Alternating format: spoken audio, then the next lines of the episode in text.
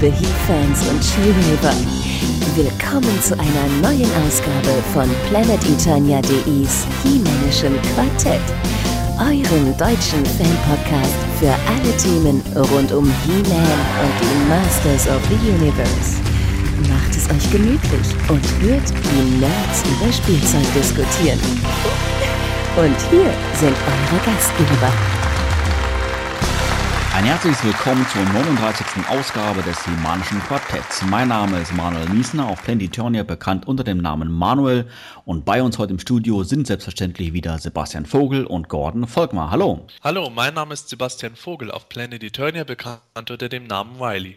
Und mein Name ist Gordon Volkmar, auf PE zu finden unter dem Namen The Formless One.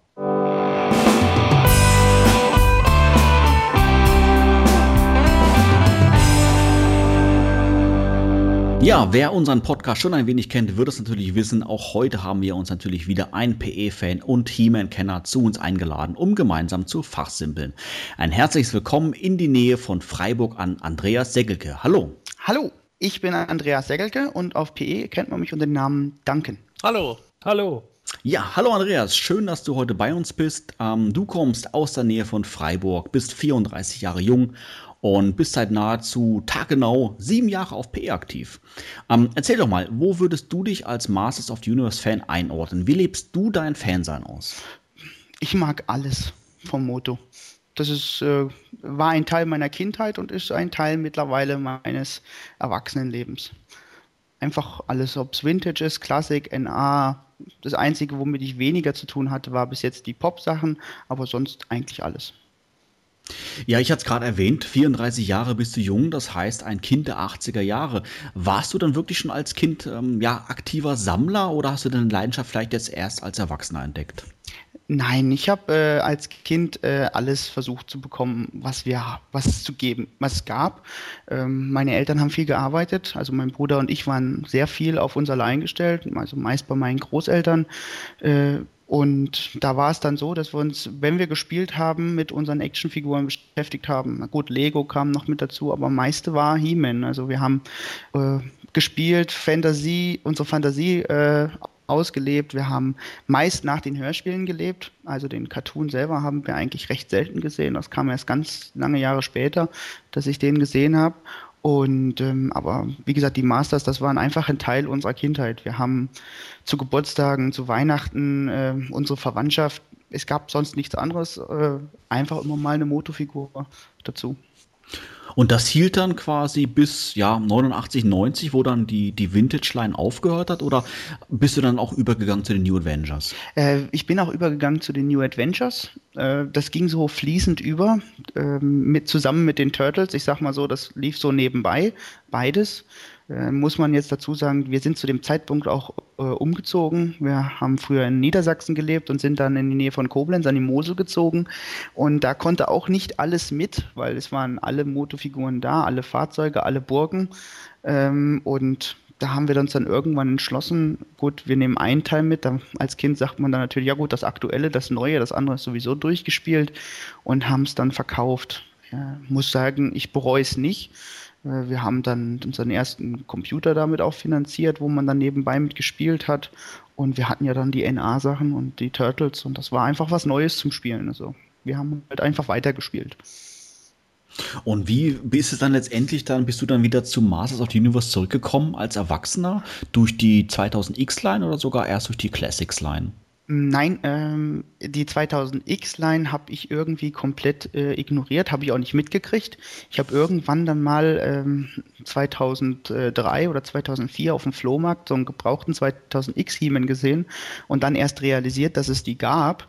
Auch als ich mich auf PE angemeldet habe, habe ich noch nicht so groß was mit 2000X am Hut gehabt. Ich habe mich da gleich auf den Vintage-Bereich gestürzt und angemeldet habe ich mich auch eigentlich nur deswegen, weil ich dann auf eBay angefangen habe, ähm, Motus zu suchen, bin dann wie viele auf die Comps gestoßen und habe mich halt dementsprechend versucht zu informieren. Und ähm, da habe ich dann gleich angefangen auf PE zu lesen, habe mich dann ein bisschen später erst angemeldet, äh, weil ich dann auch was schreiben wollte und äh, bin dann halt dabei geblieben.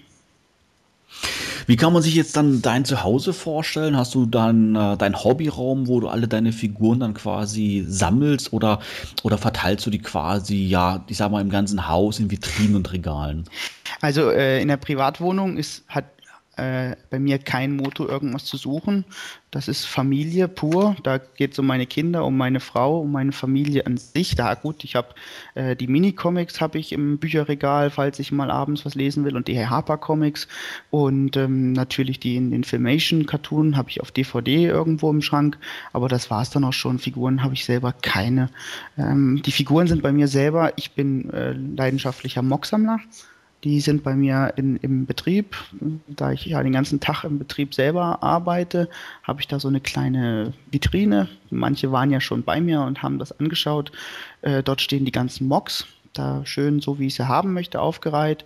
Und alles andere ist äh, im Büro in Kisten verteilt und so weiter und so fort und wartet darauf, dass ich irgendwann mal meinen Hobbykeller ausbauen kann, um, um mir dann da so etwas Ähnliches einzurichten. Konzentrierst du dich dann bei den Mock-Sammeln dann auf die Classic Line oder ähm, ja, kaufst du letztendlich dann auch die, die Vintage-Figuren nochmal original verpackt oder vielleicht sogar auch die NA-Figuren? Äh, original, also mein Hauptsammlungsgebiet sind die Vintage-Mocks komplett. Und ähm, dann sammle ich die NAs, habe ich alle einmal komplett Mock, ähm, leider nicht ausgestellt, nimmt einfach dann doch zu viel Platz weg. Da gehen die Vintage vor. Und die Classics, äh, die sammle ich leidenschaftlich lieber lose, weil ähm, man kann halt viel auch, da, man kann sie positionieren, hinstellen. Ich mache auch gern Fotos mit denen und äh, das macht einfach Spaß. Die bringen mir Mock jetzt nicht so. So, das, äh, ich hab, hab's lieber diese alten roten Verpackungen aus den 80er Jahren. Das ist für mich die Kindheit, das ist mein, meine Sammlung. Und das andere ist äh, eine schöne Gegenwart, die ich gerade auch liebe zu sammeln.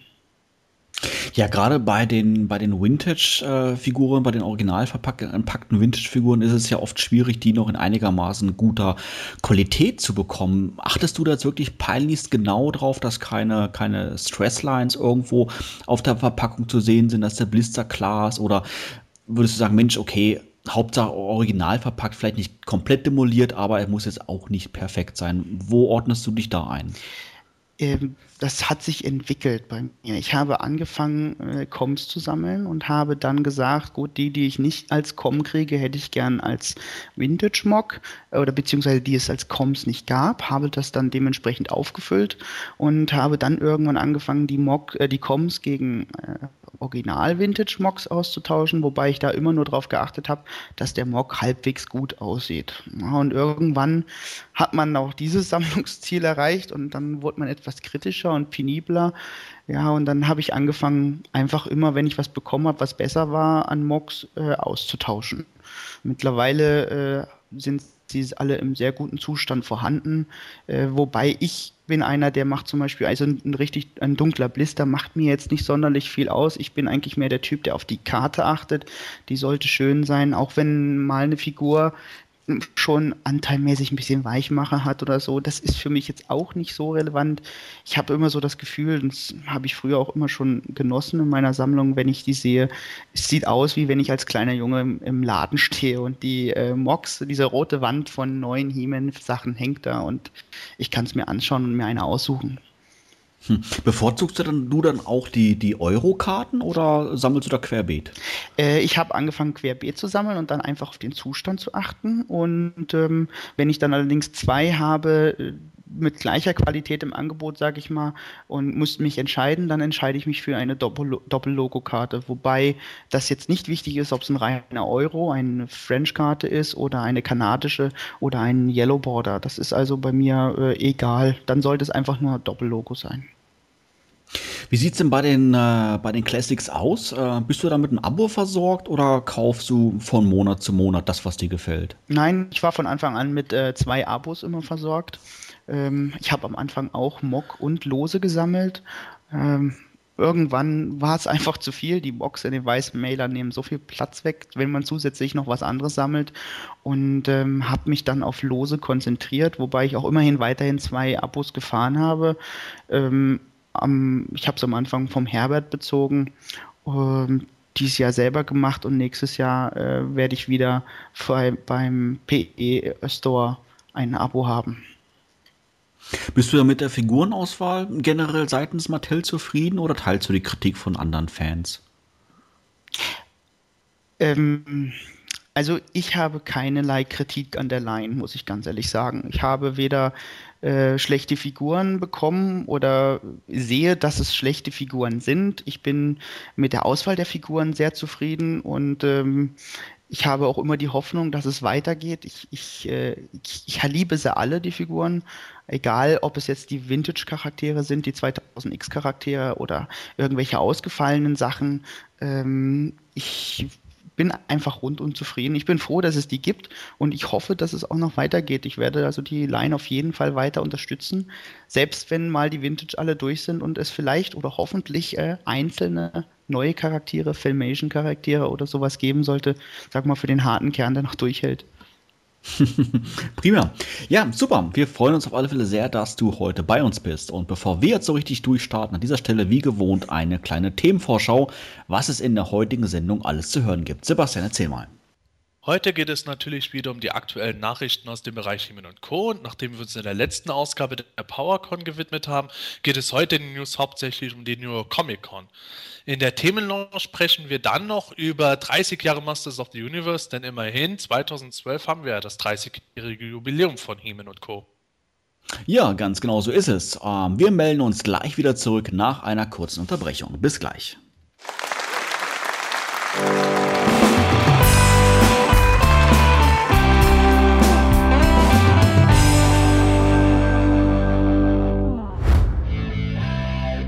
Du ein Masters-Fan und möchtest gerne mal beim Himalischen Quartett zu Gast sein? Dann keine Scheu.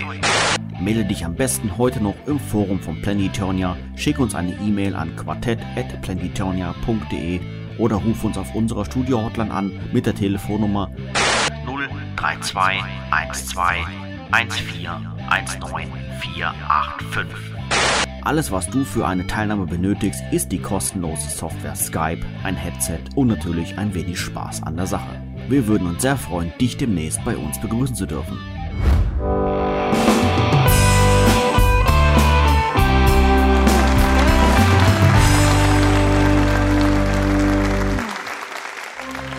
Das Hiemänische Quartett, die Nachrichten.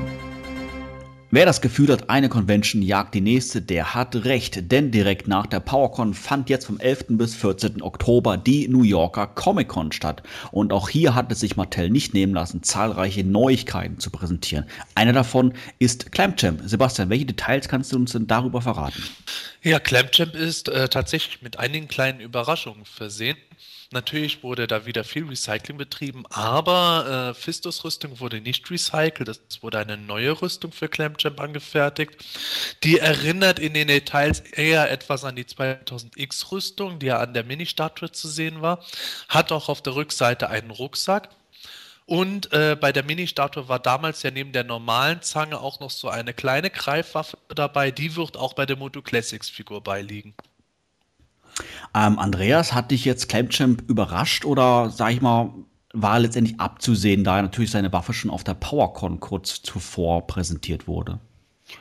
Für mich war das äh, vorher schon abzusehen oder habe ich mir gedacht, äh, nur allein weil es eine sehr leicht recycelbare Figur ist, dass die in 2013 mit rein muss, weil wir bis jetzt ja noch nicht so viele leicht recycelbare Figuren dann gesehen hatten. Gut, den Jitsu, aber alles andere war ja bis jetzt äh, recht neu, sage ich mal. Und da kommt Clemchamp zusammen.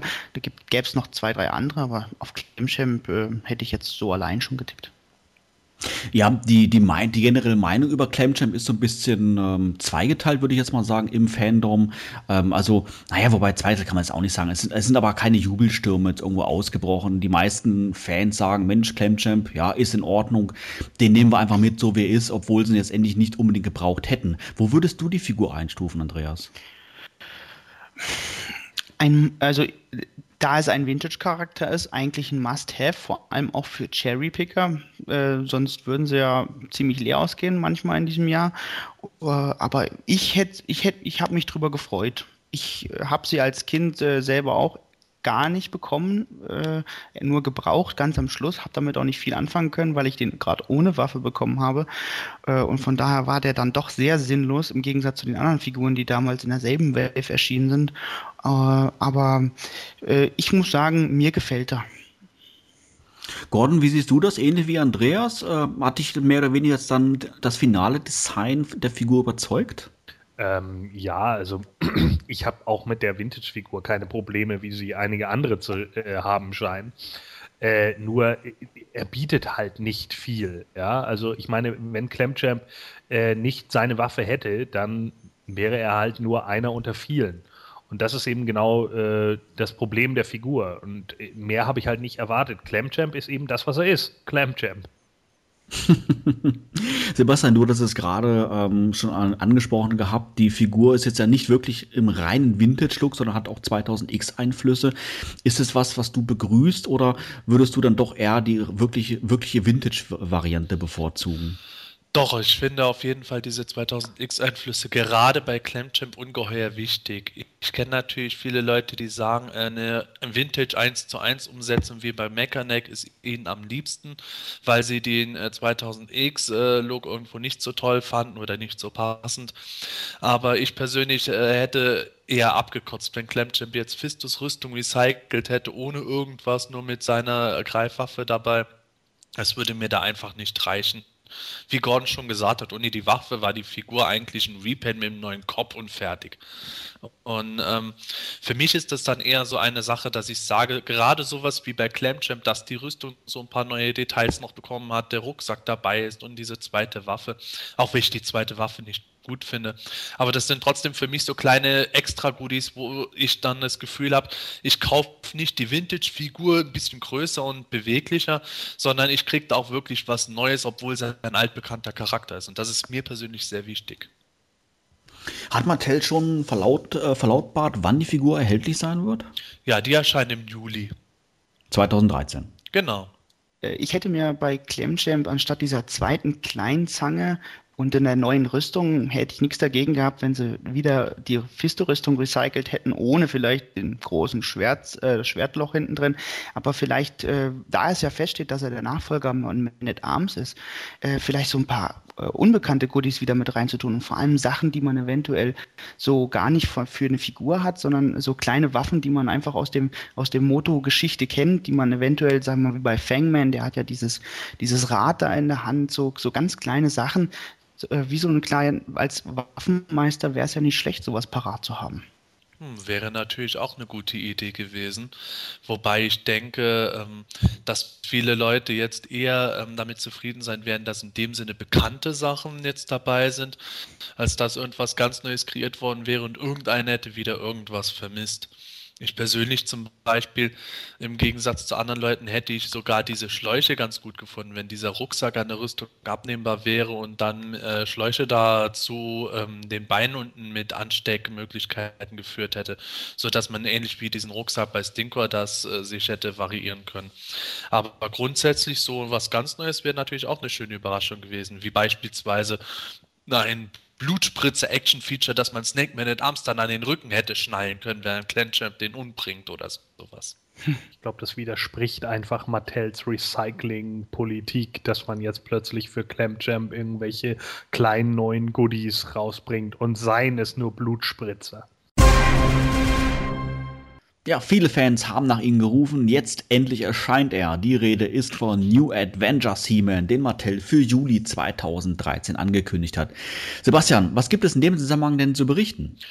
Ja, New Adventures He-Man wird als Quartalsfigur im Juli 2013 erscheinen und ähm, basiert im Grunde sehr stark auf dem Look des Cartoons. Er hat hinten einen hübschen hübschen kleinen Pferdeschwanz, der aber nicht zu auffällig ist.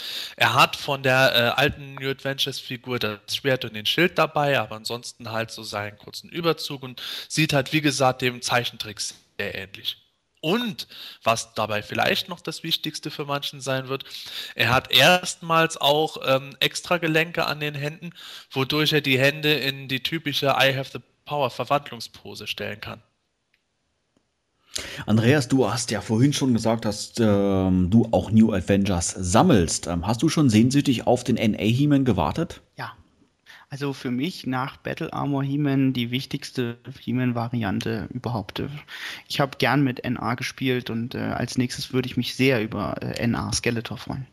Und äh, wie würdest du letztendlich jetzt das Design beurteilen der Figur? Vor allem natürlich der Kopf weicht natürlich jetzt mal von dem Kopf aus den 90er Jahren relativ deutlich ab und auch Zubehör fehlt ja, wenn ich, ähm, wie beispielsweise jetzt mal den, den Helm oder auch die Rüstung. Sind das Sachen, die du verschmerzen kannst oder ja doch etwas, etwas enttäuscht drüber. Naja, ich bin sogar positiv überrascht. Äh, ich habe mir den auch mit Helm und Rüstung vorgestellt, wie er kommt.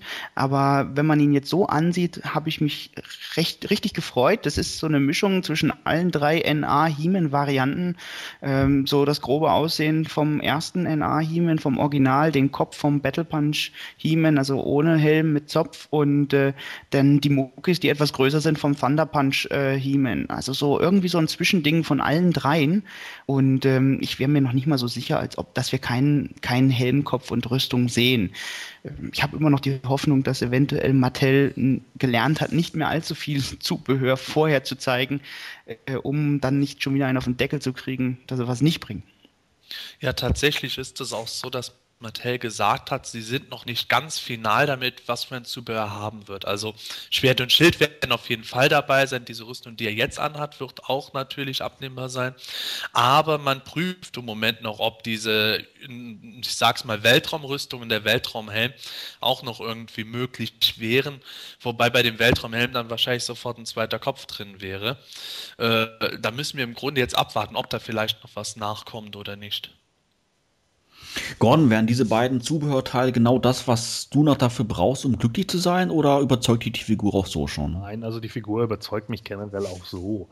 Ähm, ich finde es halt äh, so ein bisschen kurios, gerade äh, vor einigen Jahren war es ja noch so, ähm, als die Moto C-Line angefangen hat, war es ja bei vielen noch so, dass äh, NA für viele so ein absolut rotes Tuch war. Und jetzt mittlerweile hat sich so diese, dieser Eindruck von New Adventures doch sehr relativiert. Viele konnten damit früher nichts anfangen, weil sie der Meinung waren, ja, die sind mir irgendwie zu schlank, äh, das, das Setting passt mir nicht, ich möchte lieber dieses Sword and Sorcery wieder haben und nicht irgendwas, was auf einem Planeten in der Zukunft spielt und wie auch immer. Aber mittlerweile wird, äh, wie Andreas das schon gesagt hat, NA He-Man so als eine der wichtigsten Varianten mitgehandelt. Und unglaublich viele haben die ganze Zeit darauf gewartet. Also ich muss sagen, mir gefällt er ganz gut. Ich fand ja auch die NAs damals nicht schlecht. Äh, ich mochte die Line eigentlich auch. Und ähm, ja, also Helm und Rüstung können ja auch noch in irgendeinem Weapons Pack kommen. Von daher äh, sehe ich da nicht ganz so schwarz. Ja, Sebastian, wir wissen natürlich alle, du bist riesengroßer New Adventures Fan und wir wissen auch alle, dass du sehr auf die Kleinigkeiten achtest. Wie fällt sich denn das jetzt bei New Adventures He-Man? Ja, das, das, ist vielleicht auch im Moment mein größtes Problem dabei, dass ich so auf New Adventures abfahre, dass ich auf Kleinigkeiten achte, wo andere Leute eher drüber hinwegsehen würden. Ich muss äh, eingestehen, dass ich mittlerweile generell eher tendenziell unzufriedener mit den New Adventures Figuren bin als die meisten Leute, weil ich eben, wie im Fall von Karate ja gesagt habe, das Recycling ist mir zum Teil dann doch zu groß. Jetzt bei New Adventures Team wäre es für mich ganz persönlich schon sehr wichtig, dass diese Weltraumsachen auch dazu kämen, weil das eigentlich der NA-He-Man ist, wie ich ihn auch sehe. Auf der einen Seite die Cartoon-Darstellung ohne diese Weltraumrüstung finde ich toll. Auf der anderen Seite denke ich aber immer liebend gern an das Cover des Harper-Magazins, des ersten He-Man-Magazins, wo er halt eben schön da gestanden ist in voller Montur. Das gefällt mir bis heute gut und es würde mir schon leid tun, wenn am Ende die Toyline eingestellt würde und ich äh, käme diese Zubehörteile nicht.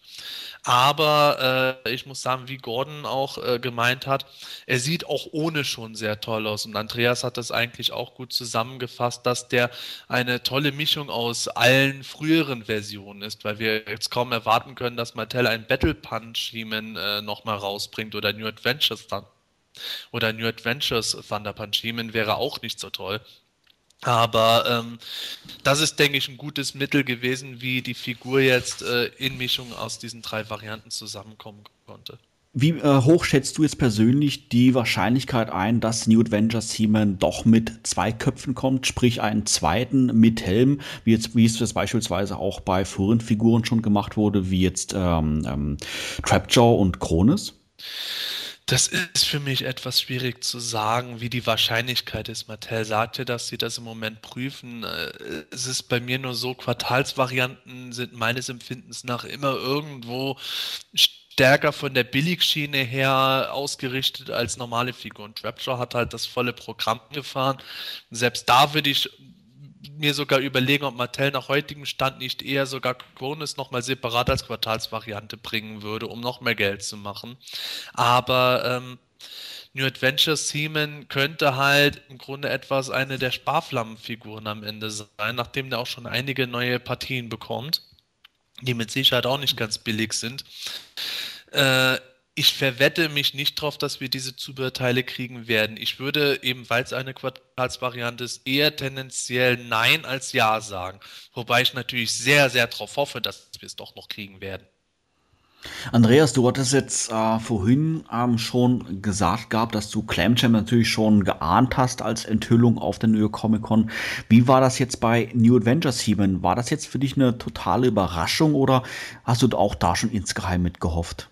Nein, ich habe mit dem auch gehofft, wobei nicht äh, bezüglich der Messe. Ich habe schon am Jahresanfang darauf gehofft. Also Clemjam habe ich vermutet und äh, New Adventure Seaman habe ich erhofft. Und äh, das ist auch gekommen. Also so messenspezifisch habe ich mich da nie beschäftigt, was könnte jetzt kommen. Ich habe so das ganze Jahr immer im Großen und Ganzen vor Augen, wie ich es haben möchte. Und das ist äh, für mich jetzt so gekommen. Das fand ich gar nicht schlecht bezüglich der, der Rüstungsteile von He-Man ähm, gehe ich eigentlich auch davon aus, dass da noch was nachkommt, was ich, äh, was mir auch als Idee gekommen ist, als ich da gesehen habe, wie ähnlich der den anderen Varianten ist, äh, was man Tell machen könnte und was vielleicht schön wäre für den Sammler, obwohl es fragwürdig ist, ob sie es machen würden. Sie hätten die Möglichkeit, selbst wenn sie jetzt ein NA-Skeletor machen, äh, alle Varianten haben ein paar verschiedene Rüstungsteile, ein paar verschiedene Waffen. Das wäre ein reines NA-Weapons-Pack äh, schlechthin, äh, um diese ganzen Varianten zu machen, ohne die Figuren selber rauszubringen. Also da wäre es wär ein Traum, den ich mir jetzt vorstellen könnte, dass man sich die NA-Variante so hinstellen kann, wie man sie möchte. Sei es jetzt als Thunder Thunder Punch oder als Battle Punch oder normaler. Auf der PowerCon hat es Mattel versprochen und der Konzern hielt Wort, auf der NYCC weitere Details zu Castle Grayskull bekannt zu geben. Sebastian, du warst im letzten Podcast ja über diese Neuigkeit schwer begeistert. Welche News gibt es zum ersten Motu Classics Playset denn jetzt zu berichten? Ist Mattel auf dem richtigen Weg? Meiner Meinung nach ja. Äh, zumindest was äh, die Gestaltung des Sets betrifft. Es gab tatsächlich einige News. Mattel hat, wie versprochen, die ersten Skizzen, wie das Set ungefähr aussehen soll, gezeigt. Und wie angekündigt entspricht es im Grunde dem äh, Castle Grayskull Prototyp äh, von früher, der der finalen Version gar nicht so unähnlich war. Die Form des Schädels war halt ein bisschen anders. Es gab eine kleine Plattform an der Außenseite. Es gab noch einen kleinen Dom oben. Der Haltegriff war im Grunde noch nicht wirklich da. Und genau in diesen Dingen äh, versucht Mattel den Fans äh, extrem entgegenzukommen. Es ist so, dass äh, Castle Grayskull vom Umfang her so circa, sagen wir mal, 3 63 Zentimeter hoch sein soll, 66 Zentimeter breit und gute 70 Zentimeter tief. Wieder zwei Wände, das hatten wir auch schon mal gesagt, die zusammengeklappt werden können. Dann kommt, äh, was bei der finalen Vintage-Version gefehlt hatte, das Minarett auf dem Totenschädel mit als abnehmbares Teil dazu. Der Griff an der Außenseite soll abnehmbar sein. Im Inneren soll das Set ganze drei Etagen haben, also inklusive der obersten äh, Turmecke. Da gibt es eben auch noch Etagen, wo man Figuren platzieren kann. Die Zugbrücke ist natürlich aufklappbar und äh, es gibt auch wieder den Fahrstuhl, es gibt den Thron, es gibt eine Falltür, es gibt eine aufklappbare Kerkertür, es gibt äh, zwei Geheimgänge, es gibt einen Geheimraum für den Orb of Power, eine Halterung für den Wind Raider soll es geben, diverse Schlösser und Ketten für den Kerker, eine Leiter, Flagge, die Kanone Drohne soll auch wieder dabei sein. Also ganz viele tolle Sachen. Ich habe auch auf den Skizzen gesehen, der Monitor ist auch wieder dabei. Der wird dann wohl fest im Set integriert und bemalt sein. Und ähm, was auch bei der finalen Version in den 80ern nicht gemacht wurde, äh, nämlich ein Jet Jetpack in Form von Fledermausflügeln, das soll dort auch umgesetzt werden. Eine Trainingseinheit, die beim Prototyp noch anders aussah, soll beiliegen. Und Mattel hat dazu sogar noch gesagt, dass das auf jeden Fall das ganze Zubehör ist, was wir dabei sehen würden. Und eventuell könnte man noch vielleicht das eine oder andere Teil zusätzlich noch dazu packen. Da will man sich nur noch nicht äußern. Äh, das hängt natürlich auch vom Preis ab, denn der wird sich jetzt immer noch satte 250 Dollar belaufen. Also nochmal 50 mehr, als man ursprünglich gedacht hatte. Mattel hatte damals zwar gesagt, ja, so, äh, so mindestens 200 Dollar wird es kosten ungefähr, aber die meisten Leute haben eben auch mit 200 Dollar festgerechnet, aber definitiv sind es jetzt 250.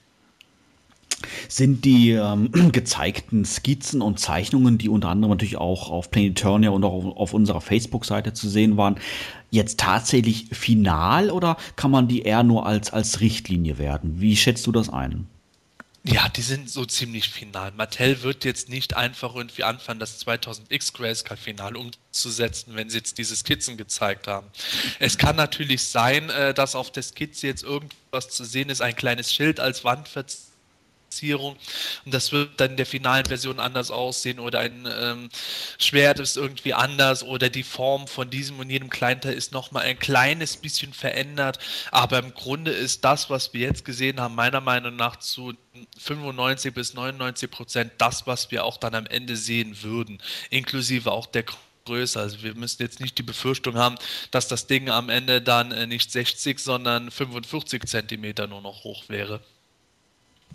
Ja, Castle Grayskull ist natürlich das, das Nonplusultra, äh, sage ich jetzt mal unabhängig der Line, ob es nun bei den Vintage war und gut, die 2000X-Version war vielleicht nicht ganz so hoch im Kurs bei den Fans, aber die Moto Classics-Version wird sicherlich genauso gut ankommen. Aber der ganze Spaß wird auch, ja, 250 Dollar Minimum kosten, zuzüglich Versandkosten Übersee nach Deutschland. Andreas, Würdest du sagen, okay, das ist wirklich jetzt zu viel Geld für ein reines Hobby, für eine Sammelleidenschaft, wo ich ja eigentlich in dem Sinne nichts von habe? Oder spielt da Geld eigentlich jetzt für dich jetzt keine Rolle? Es gibt Leute, die geben mehr Geld aus für andere Hobbys, die ich noch nicht mal verstehen würde. Aber äh, 250 Euro. Ähm, wir hatten dieses mit dem Preis schon beim äh, Granamere, der war erst 100 Euro, 100, äh, erst 80 Dollar, dann 100 Dollar und jetzt doch wieder 80 Dollar.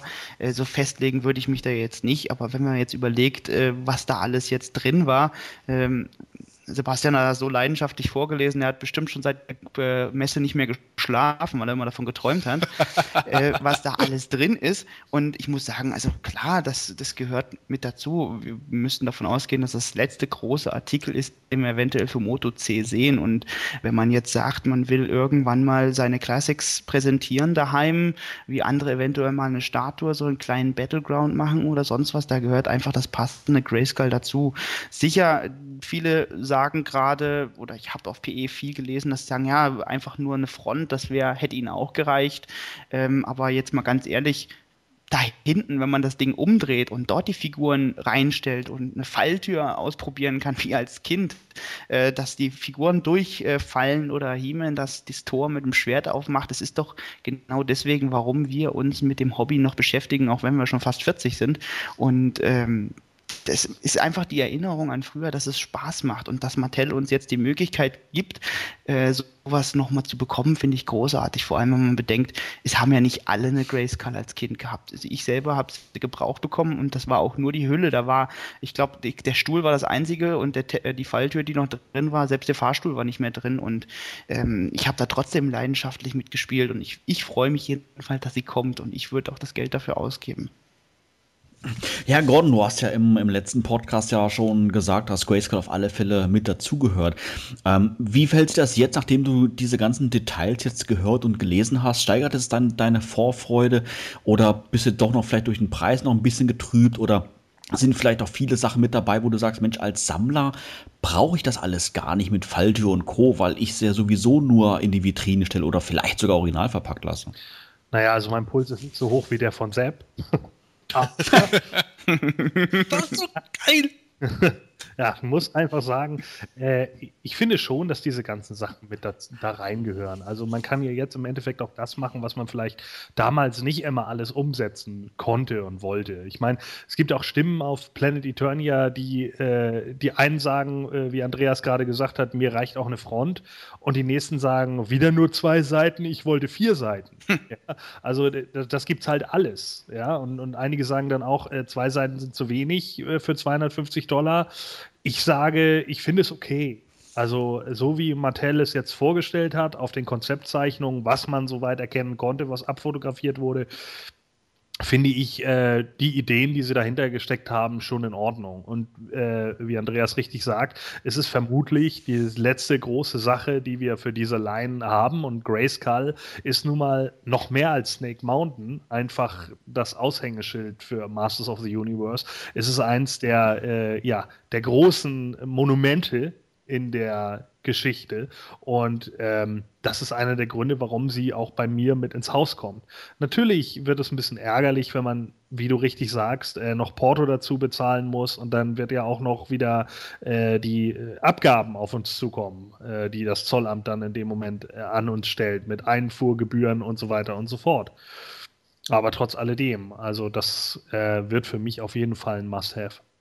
Es ist ja auch so, äh, wenn man diese 250 Dollar jetzt sieht und sieht, äh, wie du auch schon gesagt hast, was Mattel jetzt in dem Castle Grayscale integrieren will und man auch erkennt, dass Grayscale jetzt von der Außenhülle nicht irgendwie eine Pappwand ist oder sowas, da muss man auch mal überlegen, äh, was das in der geringen Produktionsmenge auch an Kosten verursacht. Da kann man eigentlich nicht davon reden, dass Mattel nur mit dem Namen irgendwie jetzt äh, Geld schinden will, sondern äh, man muss sich ja nur auf dem Markt umschauen, was gibt es noch heutzutage für große große Playsets. Ich habe jetzt ein gigantisches von den Teenage Mutant Ninja Turtles gesehen, äh, die jetzt gerade neu rauskommen. Das ist jetzt aber auch mit einem großen äh, Medienecho, mit äh, Cartoon und allem Möglichen verbunden, wo man auch ganz andere Erwartungen hat. Und das ist dann auch wiederum etwas, wo jetzt äh, die Dimensionen insgesamt eher übersichtlich sind, weil es äh, dann zwar sehr hoch ist, aber jetzt nicht so einen großen Umfang und zentnerweise Einzelteile hat, wie es Castle Grayskull jetzt hätte. Ich finde insofern den auch hohen Preis immer noch gerechtfertigt. Und es ist halt nur jetzt wieder die individuelle Frage, wer ist bereit, den Preis auch dafür zu zahlen oder wer kann den Preis auch zahlen. Ich sitze jetzt selber auch da und überlege jetzt verzweifelt, was ich verscherbeln kann. Ich habe für mich schon entschlossen, mir definitiv nicht Granamir zu kaufen, weil der für mich in Relation des Geld nicht wert ist, weil ähm, ich mit dem Drachen jetzt nicht so viel anfangen kann, da auch nicht so viel beiliegt. Und vielleicht verkaufe ich noch meinen alten AT-AT Walker aus den 90er Jahren für etwas Geld, damit ich dann nächstes Jahr alles für Castle Grayskull bereit haben werde. Ja, sicher. Und ich meine, das ist ja auch genau der Punkt. Ne? Wir haben im Endeffekt halt äh, man muss eben immer wieder zurückdenken, wir haben jetzt eine Sammler-Toyline ne? und es ist auch eigentlich nichts anderes. Auch wenn wir jetzt momentan dieses ganze Merchandise, was jetzt von allen möglichen Leuten ausgekotzt wird, haben und äh, diese Online-Comics und so weiter und so fort, ist es halt nicht in dem Stil, dass man jetzt auf einmal sagen könnte, auf Nickelodeon oder auf Fox Kids läuft auf einmal eine neue Masters-Serie und deswegen rechnet sich plötzlich so ein Playset, weil es überall in Stores steht. So ist es eben nicht. Und genau darum geht es ja. Und Mattel äh, hat es ja auch schon angekündigt, das Geld wird ja in dem Moment auch erst abgebucht, sobald das Ding wirklich losgeschickt wird. Das heißt also, man hat jetzt ja auch so gesehen ein Jahr lang Zeit, sich diese Dollars zurückzulegen. Wie verhält sich das jetzt, Sebastian? Erscheint die Burg jetzt definitiv oder hat Mattel da auch noch irgendwelche Bedingungen gestellt? Ja, Mattel hält weiterhin an dem Vorbestellsystem fest. Es ist nach wie vor so, dass man äh, jetzt seit dem 16. Oktober bis Anfang November eine absolute Mindestgrenze an Vorbestellungen erreicht haben muss, damit äh, die Burg produziert wird. Wenn jetzt diese Mindestgrenze bis Anfang November erreicht worden ist, das zeigt Mattel auch mit einem Barometer. Dann kann noch weiterhin bis Januar äh, vorbestellt werden. Finde ich zwar auch etwas kurios, aber sei dahingestellt. Und dann wird die Burg erst produziert. Wenn diese Mindestmenge einfach nicht erreicht wird, dann wird aus der Burg nichts. Also Mattel hat jetzt eben diese Skizzen da und fängt aber erst mit der weiterführenden Produktion im Sinne von Modellierung etc. an, wenn die jetzt wirklich sehen, okay, äh, Menge X hat Castle Grayskull bestellt, das Geld ist uns sicher. Ja, das Verfahren klingt ja eigentlich jetzt so mal nicht schlecht. Das könnte man ja fast ja auch auf Fahrzeuge um, äh, äh umlenken, oder? Ja, ganz genau. Da hat Mattel auch schon gesagt gehabt, mit Castle Grayskull unter Vorbestellsystem, das ist ja im Grunde ein Pilotprojekt. Und die haben auch gesagt, sie machen das jetzt nicht mit was kleinerem, kostengünstigeren wie dem Battle Ram, weil sie sagen, Castle Grayskull, wie Gordon auch schon richtig erwähnt hat, ist im Grunde eine Ikone. Castle Grayskull kennt äh, nahezu jeder. Selbst wenn jemand mit He-Man seit Jahrzehnten nicht mehr viel am Hut hatte, aus den 80er Jahren raus kennt man He-Man, Skeletor, Orko, Castle Grayskull in der Regel zumindest. Und äh, da verspricht man sich eben die größte Resonanz. Und wenn sich dann herausstellt, dass Castle Grayskull über Vorbestellsystem gut funktioniert hat, dann wäre es auch möglich, künftig sowas bei kleineren Sachen wie äh, dem Battle Ram als Fahrzeug zu machen. Und äh, Mattel geht sogar so weit zu sagen, wenn sich jetzt Castle Grayskull wirklich gut verkauft oder ähm, in der Vorbestellung gut verkauft, dann könnte man sich auch Snake Mountain als Playset vorstellen. Da hat man sogar schon gesagt, es würde überwiegend wohl auf dem Filmation-Cartoon basieren mit ähm, Kleinigkeiten hier und da, aber grundlegend wäre sogar das dann wieder möglich. In dem Sinne hängt also alles von Castle Grayskull ab, sozusagen. Ja, also ein bisschen so ein Déjà-vu äh, zum August 2012, wo die Abos abgeschlossen werden konnten, oder Gordon? Äh, das könnte man natürlich schon ein Stück weit so sehen, ja. Äh, gut, aber es ist natürlich ein bisschen was anderes. Äh, bei dem Abonnement ähm, da geht es ja, ging es ja tatsächlich so ein Stück weit mehr um die Gesamttoyline und äh, dass, die, dass die Einzelverkäufer vielleicht so ein bisschen reduziert werden. Jetzt ist es ja schon mehr so eine Art äh, On-Demand bestellen, ja. Also das ist ja schon in diesem Falle ja schon wesentlich mehr äh, darauf ausgelegt, dass wirklich nur die Leute, die dann auch äh, in dem Moment sowas ab, äh, abschließen, dann auch die Burg bekommen. Das wäre beim Abonnement ja nicht der Fall gewesen. Wenn äh, so und so viele Leute das Abonnement abschließen, konnte man die Sachen ja trotz alledem über die äh, Webseite bestellen. Das ist jetzt ja nicht mehr der Fall. Also beziehungsweise Mattel hat gesagt, äh, im, im Panel bei der New York Comic Con, ähm, ob, man, ob man die äh, Burg eventuell später ja auch noch äh, kaufen können würde über äh, Matty Collector. Und da sagten sie, das wäre technisch zwar möglich, soll aber eigentlich nicht so sein. Und wenn noch äh, einige übrig bleiben sollten oder wie auch immer, dann werden sie auf der Webseite für einen wesentlich höheren Preis angeboten. Man kann es ja auch nicht mit der von mit der Messe und den Abo-Verkäufen vergleichen. Wir wissen ja jetzt, was auf uns zukommt, was davon abhängt. Bei den Abos war das ja nicht so. Da hieß es ja erst im Nachhinein oder kurz vor Ende. Ja, es ist zu wenig, wenn ihr nicht weitermacht, dann wird das nichts mehr und so weiter. Da wurde einem dann vor den Kopf gestoßen. Aber wer sich jetzt auf das einlässt, der ist ja informiert. Also Mattel hat ja da jetzt mit offenen Karten gespielt. Lässt jetzt nur das eventuell noch im Dunkeln, wo sie selber also wirklich noch nicht genau Bescheid Bescheid wissen und gibt das auch noch ehrlich zu. Sie wissen es noch nicht genau. Mattel ist ja auch nicht doof, was jetzt äh, den späteren Kauf betrifft.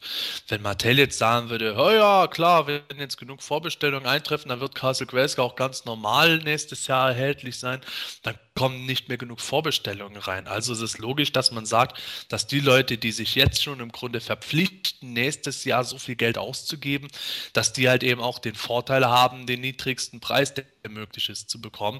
Und die Leute, die jetzt im Grunde eher abwarten und unentschlossen sind oder aus welchen Gründen auch eben mal jetzt nicht vorbestellen, aber später Castle Grayskull wollen, die müssen dann im Grunde die Tatsache akzeptieren, dass sie nicht zu den bevorzugten Vorbestellern gehören werden und deswegen tiefer in die Tasche greifen greifen müssen. Das finde ich dann nur fair und auch im wirtschaftlichen Sinne absolut nachvollziehbar. Es ist ja auch so, dass äh, Mattel ja immer noch nicht äh, dran gebunden ist zu sagen, nee, danach ist Schluss, wenn äh, das Geschrei groß ist und äh, sie sagen, na gut, dann schauen wir mal, wie viel wir noch zusammenkriegen, vielleicht produzieren wir noch mal eine zweite äh, Serie dann äh, können sie das ja immer noch machen. Also es ist, ist, ja immer noch dahingestellt. Nur die Frage ist, ob man dann wirklich noch mal so viel zusammenkriegt, wenn man am Anfang so viel zusammenkriegen musste, dass man überhaupt die Burg herstellen kann. Ja, richtig. Es, Wobei Mattel natürlich auch die Möglichkeit hätte, Castle Grayskull später anderweitig zu recyceln, zumindest äh, einige Teile oder den Korpus, weil ähm, gehen wir jetzt einfach nur mal davon aus, dass irgendwie Film, Fernsehen, äh, Kino, äh, was auch immer, irgendwie geschehen würde, dass Moto wieder auf breiter Fläche größeres Entertainment bekäme und Mattel sagt, wir bringen jetzt wieder eine neue Toyline raus, die auch in die Läden kommt. Dann könnte man zum Start der Toyline diesen Moto Classics Castle Grayskull Korpus nehmen, etwas umdekorieren, etwas umbemalen oder wie auch immer oder auch eins zu eins nehmen und dann zu einem anderen Preis halt im normalen Einzelhandel anbieten, vielleicht mit reduziertem Zubehör oder wie auch immer. Das heißt, dass Mattel da eventuell hinterher doch noch mal etwas mehr Geld rauskriegt. Wenn es nicht geschehen sollte, hat Mattel im Grunde halt großes Teil, was sie auch viel Geld gekostet haben wird. Playsets sind nun mal heutzutage unwahrscheinlich teuer und schwer an den Mann zu bringen. Und da ist es äh, meiner Meinung nach in Mattels Augen ein gigantisches Risiko, später nochmal zu sagen, ja, jetzt haben äh, übertragen in dem Sinne im Online-Forum mal zehn Leute gefragt, ob wir nicht einen Grayscale Re-Release machen, jetzt schicken wir das nochmal in Produktion. Ich glaube, das ist sehr unwahrscheinlich. Ja, nee, Fragen habe ich nicht gemeint, aber äh, dass sie, da, wenn die ich, ich glaub, würde sogar wetten, dass sie mehr produzieren, wenn es produziert wird, weil sie wären ja blöd, wenn sie das noch, wenn sie da nicht noch so viel Geld rausnehmen würden, wie sie es können. Sie, es kostet sie nicht viel mehr, einfach mal 100 oder 200 Stück mehr zu produzieren, als angefragt sind. Das ist dann, das schwimmt alles mit und äh, sie wissen, dass sie es auch eventuell dann loswerden. Die Frage ist nur, ob Mattel dann eventuell wieder so größenwahnsinnig ist und die Produktion so weit nach oben schraubt, wie bei anderen Artikeln, auf denen sie immer noch rumsitzen. Ich glaube, in dem Sinne ist das Vorbestellsystem jetzt auch sehr praktisch, um genau das zu verhindern. Sie hatten beim Wind ja das Problem, dass sie die erste Fuhre verkauft haben. Nach drei Tagen waren dann nicht so wirklich happy. Und es hat sich hinterher herausgestellt, die waren deswegen nicht happy, weil die zweite Lieferung noch gar nicht da war und auf der sitzen sie ja bis heute im Grunde und haben im Grunde viel zu viel produziert im Vergleich zu dem, was die Leute gekauft haben. Und so können sie jetzt schon etwas sehen, die und die Leute haben das Ding jetzt bestellt, dann, wie du sagst, können sie vielleicht noch 100 oder 200 dazu produzieren. Das ist dann die berühmte Menge, die sie auf äh, Lager haben, um eventuell äh, irgendwelche Reklamationen abzudecken. Und äh, wenn die abgedeckt sind nach einem bestimmten Zeitraum, wird Castle Grayskull vielleicht am Matty Monday in extremst geringer Stückzahl nochmal äh, angeboten für 50 Besteller oder sowas. Aber ich würde mich da auf keinen Fall drauf verlassen, weil Mattel sich natürlich auch irgendwo äh, unglaubwürdig machen würde, wenn die jetzt äh, dieses ganze Vorbestellsystem hypen und dann ein halbes Jahr später doch nochmal ganz regulär irgendwas anbieten würden. Gordon, könntest du dir vorstellen, dass Mattel für die Verpackung sich wieder auf einen Künstler aus den 80er Jahren beruft? Ach ja, auszuschließen ist das nicht. Also äh, ich denke, dass äh, die Grayskull auf jeden Fall äh, auch sowas brauchen wird, ähnlich wie der Windrider. Also von daher kann ich mir sehr gut vorstellen, dass das kommen wird. Da bin ich mir sogar sicher, dass Woody O'Burwell schon den Bleistift spitzen wird. Wahrscheinlich hat er schon angefangen. Ja, wir hatten zwar schon im Gespräch mal zwischendurch fallen lassen, aber vielleicht geschwind nochmal zur Wiederholung, Sebastian. Von wann bis wann kann denn jetzt die Burg genau vorbestellt werden? Also wie gesagt, Castle Grayskull ist jetzt seit 16. Oktober verbindlich vorzubestellen. Das geht jetzt bis 10. November. Da muss die absolute Untergrenze erreicht sein von dem, was nötig ist, um das Playset voranzubringen.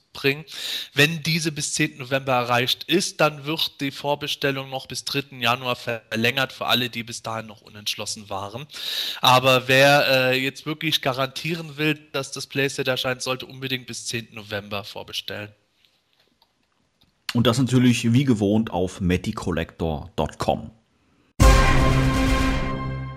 Mittlerweile scheint es sich zu einer kleinen Tradition zu entwickeln, denn auch auf der New York Comic Con hat Mattel während der Veranstaltung leise, still und heimlich einen Teaser in Form eines Zubehörteils einer noch nicht erschienenen Figur im Display platziert. Ähm, um was handelt es sich denn da, Sebastian? Ja, es handelt sich um die Armbrust von Hordak, dieses Mal allerdings wirklich weiß bemalt äh, mit roten Augen. Ja, Andreas, was hältst du generell von ähm, der Art dieses Teasers? Ähm, ist das etwas, wo du sagst, Mensch, da habe ich mal einen Spaß dran, da kann ich jetzt ein bisschen rumknobeln, was das letztendlich wirklich zu bedeuten hat? Ich finde es klasse. Da geht es wieder richtig rund im Forum. Da wird der eine schmeißt irgendwelche Argumente rein, der hat eine Idee, der hat eine Idee. Ich finde das klasse. Da, da, da bleibt es nicht einfach nur stehen auf der Diskussion von zwei Figuren, die erschienen sind, sondern es geht einfach so richtig geheimnisvoll weiter. Das, das hat man früher schon gehabt, äh, wo die, wo Mattel die äh, Secret Accessor äh, da, die geheimen Zubehörteile angekündigt hat bei Man at Arms und äh, bei Triclops und äh, das äh, ist dann jetzt, gut, dies Jahr ein bisschen extrem, weil es schon das dritte Mal ist, dass so ein Teaser rauskam, aber ich finde es klasse, also ich finde es richtig gut. Ja, ähm, Andreas, der Sebastian hat ja gerade schon gesagt, optisch äh, sieht sie ja aus wie die Hordak-Armbrust, nur halt jetzt in gänzlich in weiß. Was denkst du, auf welche Figur möchte Mattel jetzt hier hinweisen?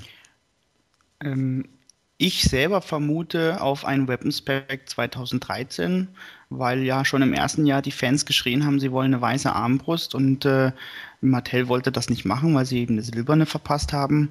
Und äh, nachdem ja auch nur positives Feedback für das äh, jetzige Weapons Pack gekommen ist, obwohl es ja noch nicht verkauft wird oder heute verkauft wurde, ähm, da würde ich sagen, das ist für nächstes Jahr auch eins gibt. Schon allein, um sich die Möglichkeit offen zu halten, Sachen, die sie bei Figuren nicht beilegen können, wie dies ja bei äh, Dragoman oder die Schwerter vom, vom Kelder oder den Blaster von Man at Arms, das nächstes Jahr äh, eine Möglichkeit zu haben, die noch zwischenzuschieben. Die Idee finde ich nicht schlecht. Gehe ich mal, also oder äh, was für Vermutungen, was ich jetzt im Forum gelesen habe, was ich auch ganz äh, interessant fand, äh, dass es eine Variante von Horda geben wird. Ähm, da gab es zwei verschiedene. Einmal einen Bassor Hordak, den ich sehr, sehr gerne sehen würde und der ja auch im Mini-Comic jetzt aufgetreten ist. Oder dann einen Filmation Hordak, wobei ich nicht weiß, ob der jemals einen Armbus getragen hat oder bräuchte, weil ich den vom Filmation gar nicht erkenne und auch nicht so mein Favorit wäre. Gordon, wie schätzt du die Lage ein?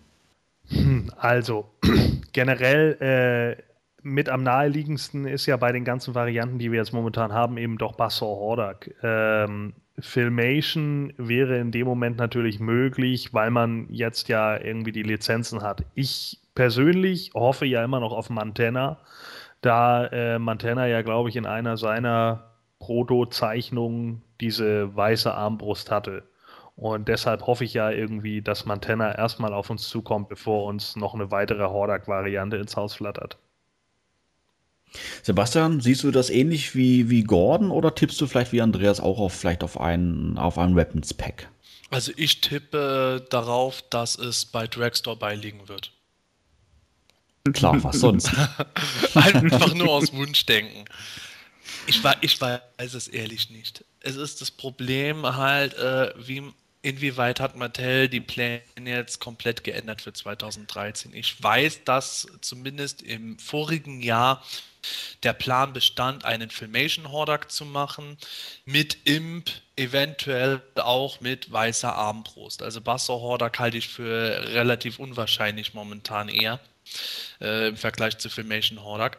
Jetzt wissen wir eigentlich, dass wir 2013 nur vier Quartalsfiguren haben, beziehungsweise Quartalsartikel, wovon wir schon die Einzelfigur kennen. Das ist New Adventure Seaman. Es bleibt jetzt noch ein Artikel, der im Grunde sowas wie ein Two-Pack sein könnte.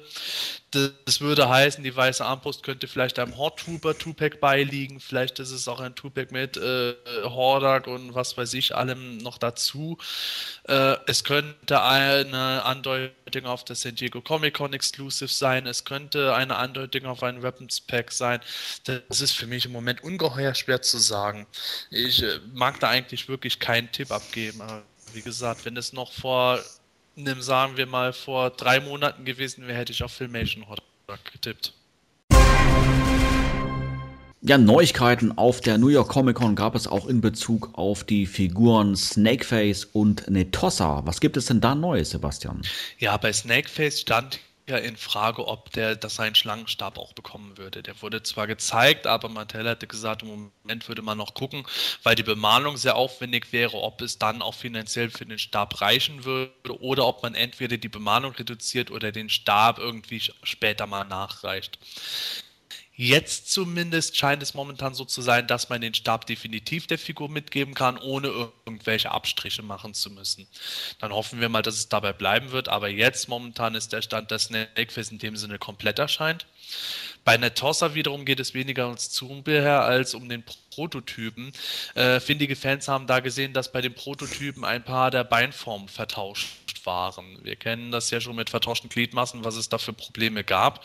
Da hat Mattel jetzt aber beruhigt und gesagt, ja, uns ist das auch aufgefallen beim Prototyp und die finale Version wird auf jeden Fall keine vertauschten Beine haben, die wird korrekt erscheinen. Andreas, wie, ähm, ja, wie schätzt du das Ganze ein? Äh, sind jetzt solche Figuren wie Snakeface generell was für dich oder natürlich jetzt auch der Princess of Power Charakter Netossa?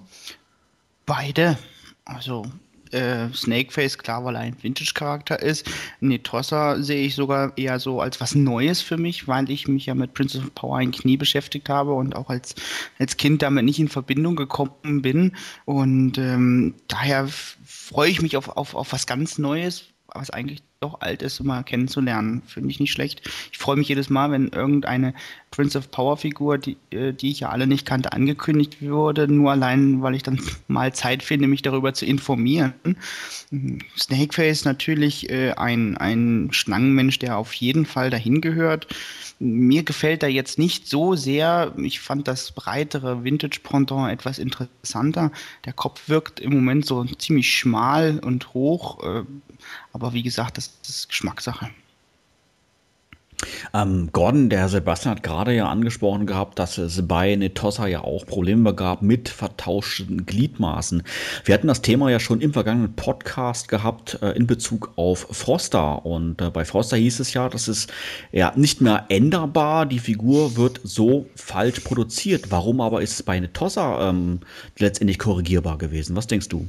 Ja, wahrscheinlich hat man äh, hier einfach äh, eben nicht den Fehler in der Fabrik gemacht, sondern halt nur bei dem Prototypen.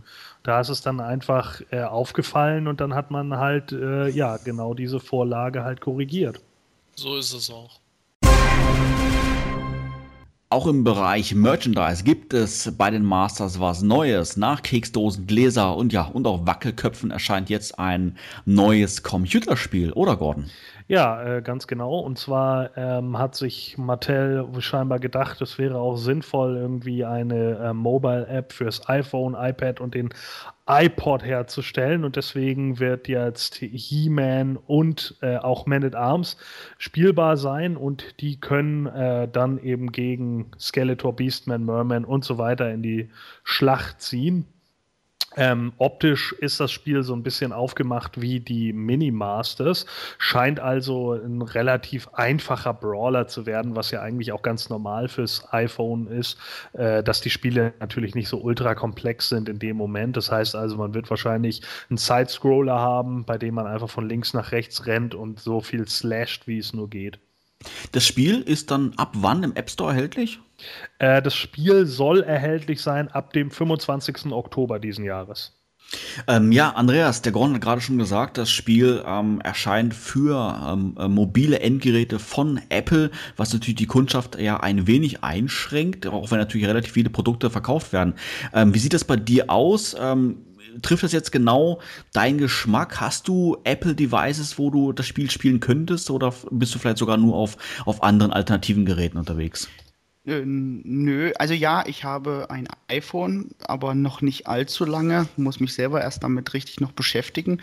Ähm, habe es mir auch jetzt nicht extra gekauft, weil es ein Apple iPhone ist, sondern einfach nur, weil ich auch früher mit dem iPod viel gearbeitet habe und dementsprechend meine Musik mitnehmen kann. Und äh, ob, ob das jetzt was für mich ist, weiß ich jetzt auch nicht, dieses Spiel. Ich meine, meine Frau stürzt schon, wenn ich mein Telefon streichel, wenn ich es jetzt schon noch schütteln würde und dabei rufe, springen höher, ich glaube, dann wird sie mich einweisen irgendwo. Aber ähm, ich werde es bestimmt mal ausprobieren, wenn es die Möglichkeit ist. Und äh, nur für iPhone wird es ja auch nicht geben. Ich meine, ähm, man hat ja schon gesagt oder fast schon bestätigt, dass einen Monat später für die Android-Geräte, Endgeräte auch eine Version verfügbar sein wird. Ähm, Sebastian, ist das generell was für dich, diese äh, ja, Computerspiele, oder bist du überhaupt nicht so der Spieletyp? Also ich bin eigentlich schon ein großer Spieletyp. Äh, ich hink nur immer dem Zahn der Zeit etwas hinterher. Ich habe ja mir erst diesen Sommer eine Wii gekauft. Äh, diesen November kommt ja die Wii U, in dementsprechend sieht man, wie aktuell ich bin. Und äh, zum Beispiel, was jetzt Android betrifft, ich weiß nicht einmal genau, was ein Android-Gerät ist und wie ich es ausfindig mache. Äh, ich habe ein Handy, das äh, ein hübsches Klappdisplay hat und das reicht mir auch, um damit zu äh, simsen und äh, zu telefonieren.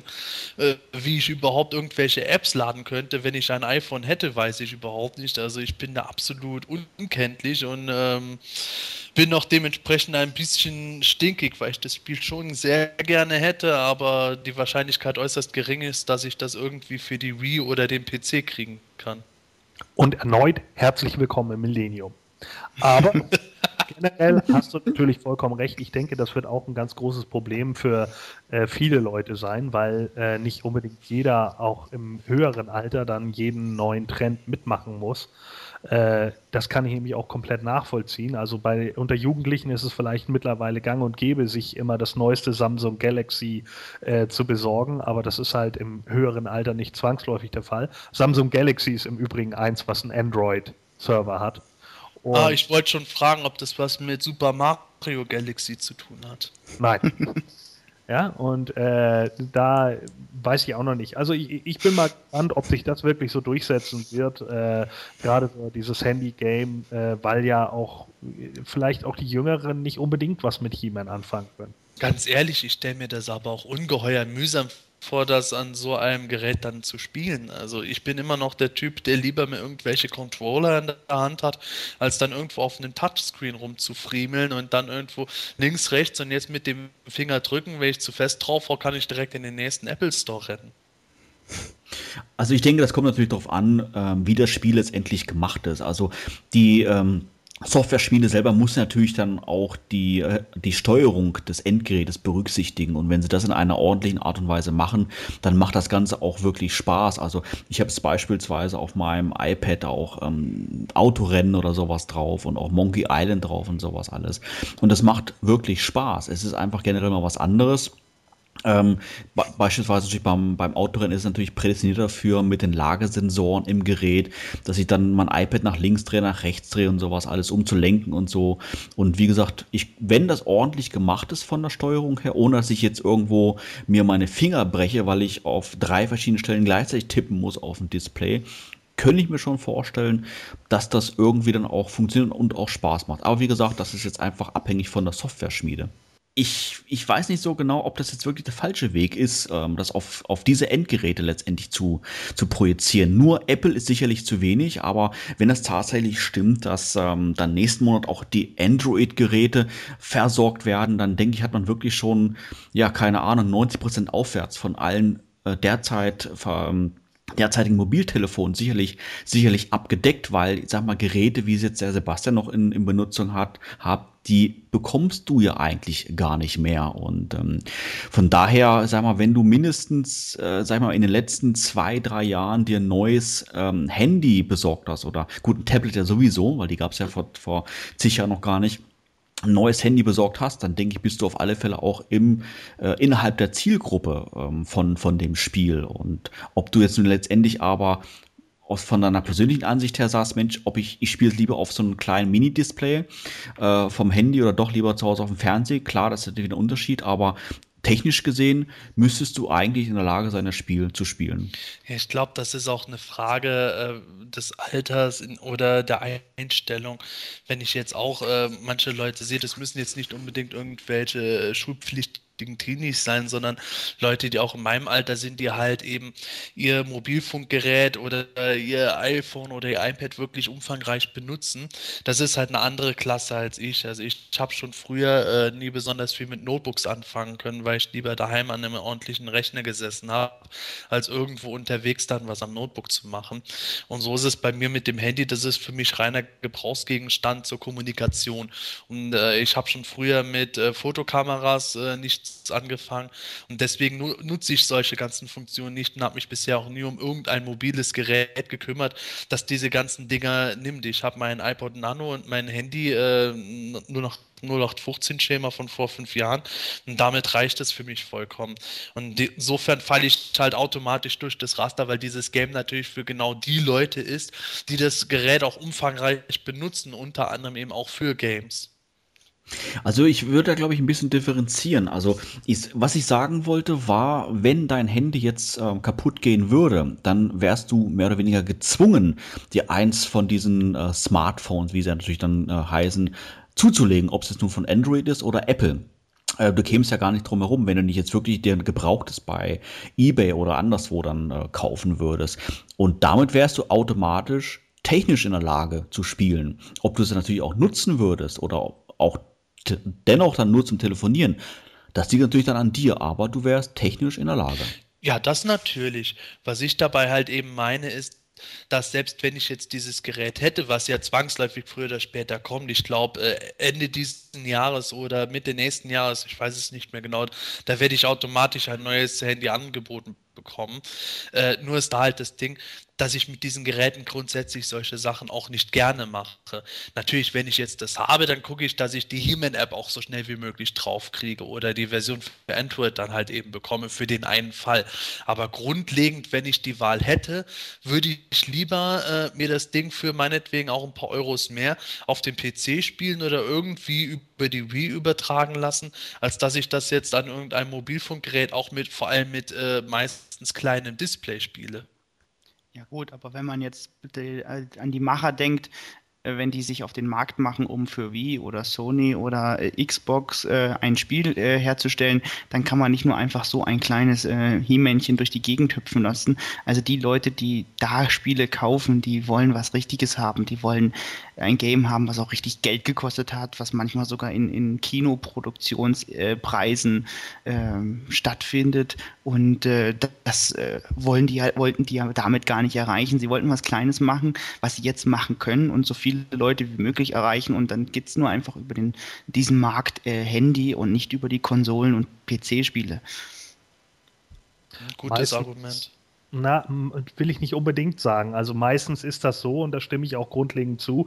Aber Fakt ist natürlich auch, es gibt auch viele Download-Titel heutzutage. Ja, es ist nicht mehr so, dass man äh, heutzutage unbedingt irgendwie eine CD und ein Booklet und so weiter und so fort braucht. Viele möchten das natürlich noch gerne, aber genügend Spiele werden mittlerweile auch für die PlayStation 3, für die Xbox 360 einfach genau auf dieser Ebene äh, hergestellt und sind auch nur dafür da. Das sind dann eben Download-Titel für 3,99 und die sind nicht viel umfangreicher als das. Die sind eben das, was früher äh, vor, vor drei, vier Jahren die Flash-Games gewesen sind, die man sonst irgendwo online als Casual spielen konnte. Und jetzt ist es natürlich ein bisschen anders. Im Grunde brauchen wir uns dann ja keine Gedanken machen, wenn das Spiel ankommt, äh, wird man versuchen, weiter Geld zu verdienen und auch das andere zu realisieren. Sehr gut möglich. Also ausschließen äh, will ich das überhaupt nicht.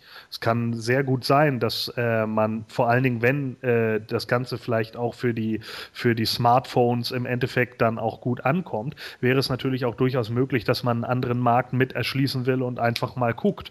Bringen wir das Spiel vielleicht in einer gleich aufgepeppten Version, nicht als Download-Titel für PS3 und da kostet es dann halt 3,99. Aber unterm Strich ist es doch so oder so eigentlich die Sache, dass das eine recht gute Methode ist, auch äh, eine etwas jüngere oder frischere und andere Kundschaft anzusprechen, die ja eher nebenbei darüber stolpern könnten. Die haben ja jetzt sogar auch ihren eigenen äh, Videoclip zu dem Spiel gedreht und ähm, es ist eigentlich eine Sache, womit ja vor drei Monaten noch keiner fest gerechnet hätte, nachdem dieser Deal mit äh, dem Spielehersteller, was war das THQ, glaube ich, äh, mit Mattel geplatzt war. Ja, so unglaublich es klingen mag, aber das Thema Kinofilm wurde tatsächlich auf der New York Comic Con thematisiert, oder Sebastian? Ja, ja, zumindest war von der New York Comic Con etwas Neues zu verlauten. Und zwar ähm, ist es nach wie vor so, dass Sony einen Live-Action-Film äh, am Plan ist, aber ähm, es wurde in dem Zusammenhang gesagt, dass man äh, schauen würde, äh, wenn der erfolgreich hätte, ob man darauf basierend dann eine TV-Serie machen könnte. Ja, das wird ja immer besser hier, Menschenskinder. Andreas, ähm, wie stehst du gegenüber dem Motu-Kinofilm? Ich meine, dass du ihn gerne sehen möchtest, das steht, glaube ich, außer Frage, aber hegst du da wirklich noch Hoffnung? Wenn er da ist, freue ich mich. Aber solange er noch nicht da ist äh, oder man nicht genaues weiß, äh, hm, kommt das für mich in die gleiche Sparte wie die Bibel. Es war vielleicht mal, aber es muss nicht so sein. Gordon, ähm, was ja für den Sebastian nach Castle Grayskull ist, ist ja für dich irgendwo denn der Kinofilm, oder? Äh, nein. ja, ich werde nicht, glaube ich, alleine schon aufgrund dieser ewigen Jahre nicht mal ansatzweise so enthusiastisch da reingehen, selbst wenn er dann kommt, ja. Äh, vor allen Dingen das, was wir jetzt ja irgendwie haben, ist ja jetzt auch nur wieder so ein Realfilm. Live-Action soll das jetzt ja sein. Ähm, ja, äh, wer andere Live-Action-Filme mal gesehen hat, äh, der weiß, naja, naja, ist wieder so eine Sache, ne? Müsste man überlegen, ob das äh, wirklich hinhaut, äh, was jetzt bis jetzt passiert. Momentan sind äh, in den Gerüchten Todd Black, Jason Blumenthal und Steve Tisch. Ähm, die haben in der letzten Zeit an so Filmen gearbeitet wie äh, die Entführung der Pelham 123 oder beispielsweise auch Sieben Leben mit Will Smith. Steve Tisch kennt man wahrscheinlich am meisten als Producer von Forrest Gump. Das sind natürlich schon große Namen. So ist es nicht. Ja, also da wird jetzt schon mit Namen rumgeschmissen. Aber Fakt ist einfach, mehr ist es bisher auch wieder nicht. Es ist einfach nur viel Rumgewerfe mit Namen und auch nichts, was man nicht im Vorfeld alles schon mal gehabt hätte. Es ist immer noch nichts äh, angesetzt, dass das wirklich in festen äh, Schuhen ist oder sonst irgendwas. Die Database hat dazu auch immer noch keinen Vermerk. Also äh, ich bleibe da weiterhin auf dem Standpunkt, solange das Kinoplakat nicht hängt, nein. Es kommt ja auch noch hinzu, dass wir auch äh, bezüglich Fernsehserien jeder Couleur schon in den vergangenen Jahren auch immer wieder Gerüchte gehört haben. Die sind gegenüber dem großen Kino-Blockbuster etwas in den Hintergrund gerückt, aber egal wie und egal was, man muss sich ja mal überlegen, was läuft denn bisher an Serien und wie würde He-Man die Live-Action-Serie aussehen? Also ich möchte mit Sicherheit nicht irgendwas haben, das dann irgendwo wie in den 90er Jahren Herkules aussieht, wo du dann äh, schlechte Computeranimationen auch als solche erkennst. Mhm. Und ähm, wenn wir dann irgend sowas haben, äh, ich habe zum Beispiel gestern von einem Bekannten gehört, der hat gesagt, ja Mensch, guck dir doch mal an, The Walking Dead haben sie doch auch jetzt als Fernsehserie. Ja, schön, äh, das ist aber auch... Ähm, das Einzige, was da in besonderen Sachen sind, sind die Explosionen und die Zombie-Kostüme. Und selbst da haben die mittlerweile für die zweite und dritte Staffel schon Probleme, weil die Kosten immer weiter zurückgefahren werden, die die investieren dürfen, also das Geld. Und ähm, ich könnte mir vorstellen, dass die irgendwas planen würden à la Spartacus, was ja äh, ein ziemlicher Erfolg gewesen war.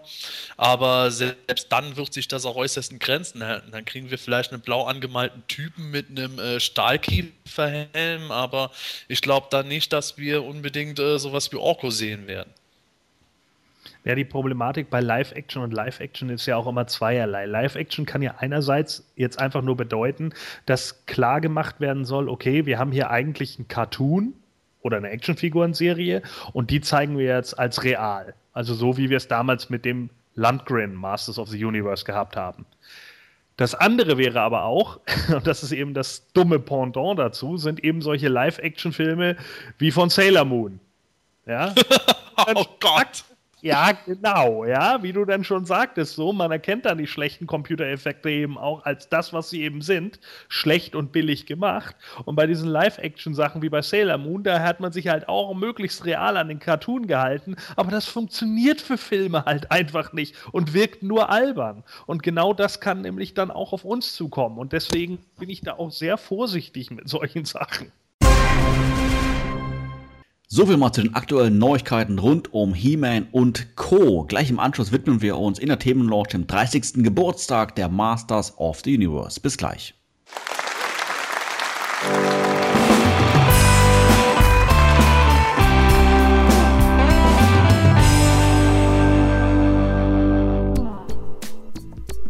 Heute startet Planet Eternia einen Aufruf an euch, die Fans, bezüglich unseres Planet Eternia Lexikons. Das Lexikon war bisher immer frei editierbar und für unsere Gemeinschaftszwecke gestaltbar. Das wird natürlich auch in Zukunft so bleiben. Wir sind jedoch auch weiterhin auf der Suche nach Fotos, da gerade dieser optische Aspekt eine Menge des Lexikons ausmacht. Deshalb hier ein Aufruf an euch als Fans. Wenn ihr eine Digitalkamera besitzt und Fotos von den Sachen aus eurer Sammlung machen könnt, die vielleicht in unserem Lexikon noch fehlen, seien es Figuren, Zubehör, Verpackungen oder von ähnlichem, egal zu welcher Actionfiguren-Serie in unserer Liste, dann schickt uns diese zu. Wir werden sie dann im Lexikon einfügen.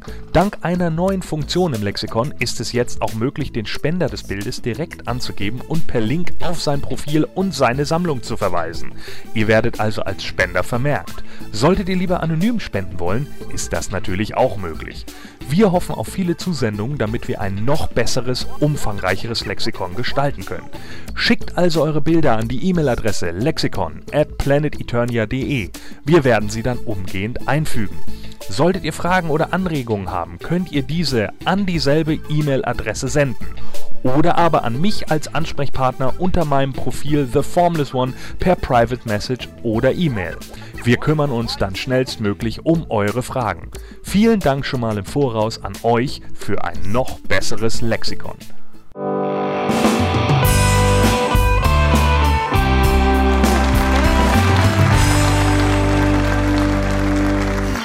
Die Themenlounge. Nerds im Detail.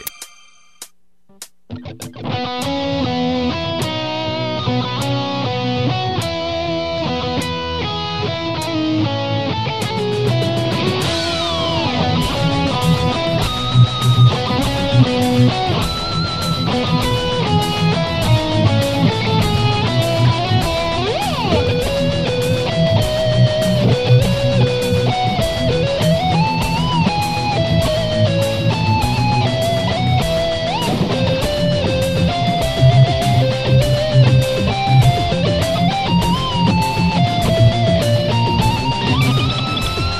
mm -hmm. you.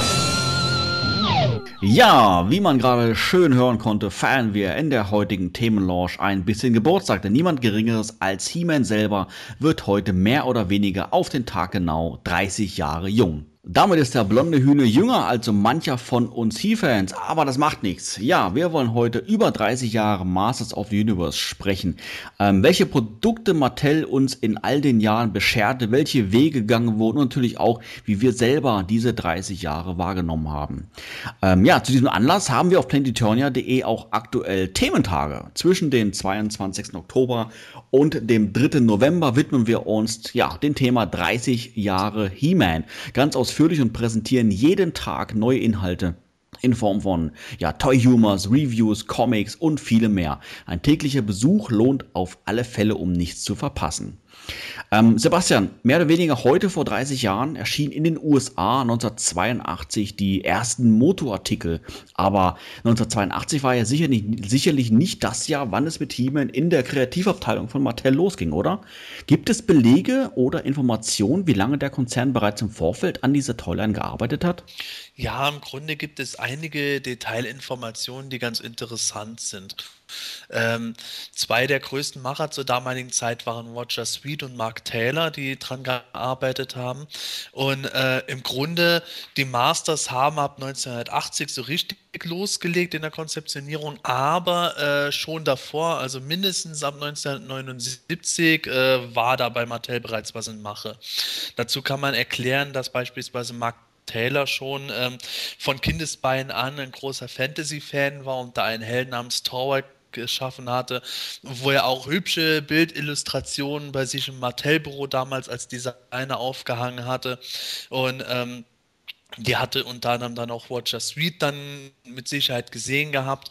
Und äh, Mattel wollte dann eigentlich auch eine Toyline machen, also eine neue Toyline von Actionfiguren für Jungen. Und ähm, Mark Taylor und Watcher Suite haben da gemeinsam dran gearbeitet, so etwas zu machen, aus denen dann die Masters of the Universe letztlich entstanden sind.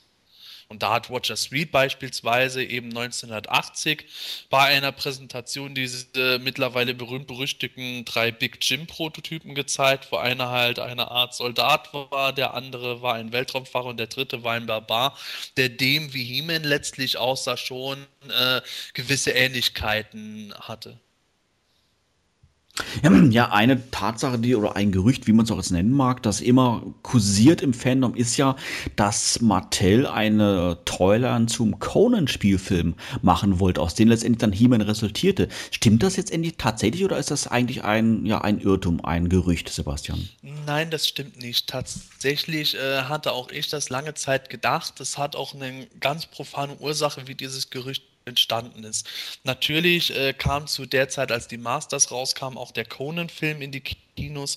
Und es war tatsächlich so, dass 1980 Mattel unabhängig von diesem Masters-Projekt äh, sich äh, einen Vorvertrag oder etwas in der Richtung hatte machen lassen zu Merchandising und Actionfiguren zu Conan. Und äh, dann, wenn ich es richtig im Kopf habe, war es so, dass man bei Mattel dann irgendwann mitgekriegt hat, dass der neue Conan-Kinofilm nicht gerade kindertauglich sein wird, sondern ganz im Gegenteil äh, eine recht hohe ähm, Alterseinstufung bekommen würde und ist von dem Ganzen dann zurückgetreten. Da gab es dann auch einen kleinen Prozess noch dabei wegen dem Vertrag.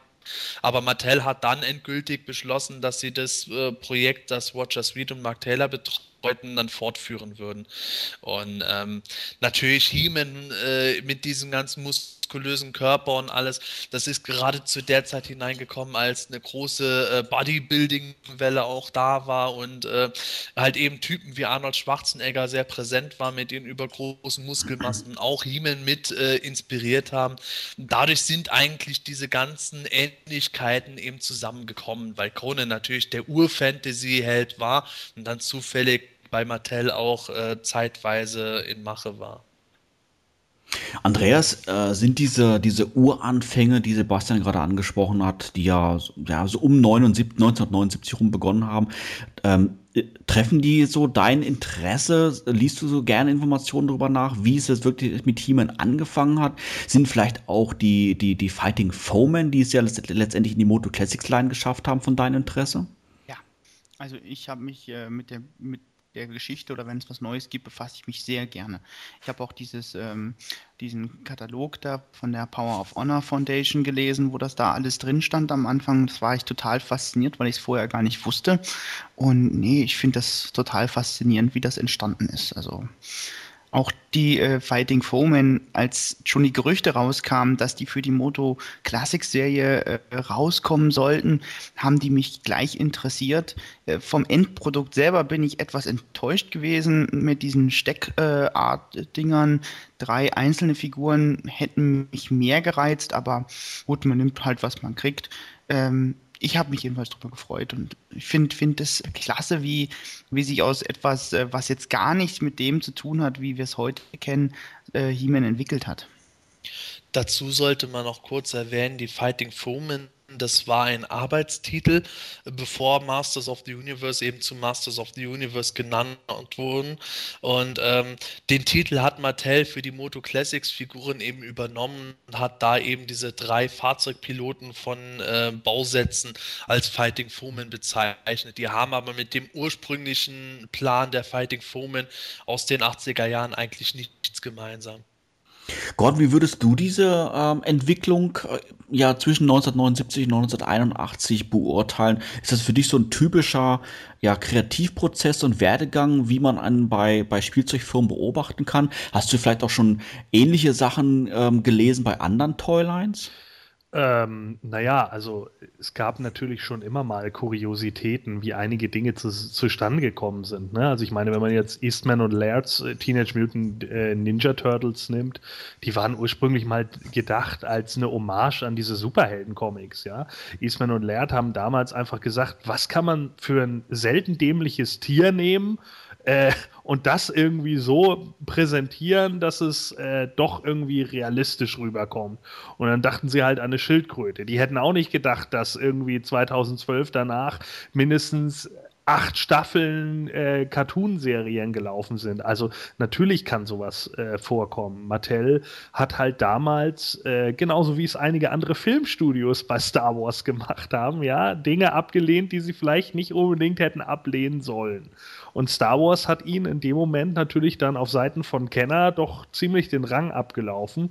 Gerade was das, ähm, ja, sagen wir mal, männliche oder Jungspublikum äh, angeht. Deswegen hat man dann halt alle möglichen Sachen versucht, die sind alle gescheitert.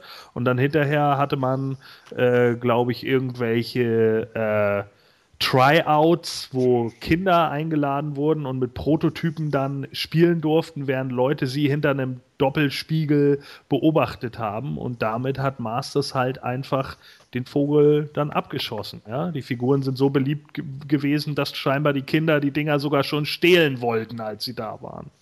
Sebastian, warst du dabei? ich bin 1981 geboren. Ich konnte nicht dabei sein.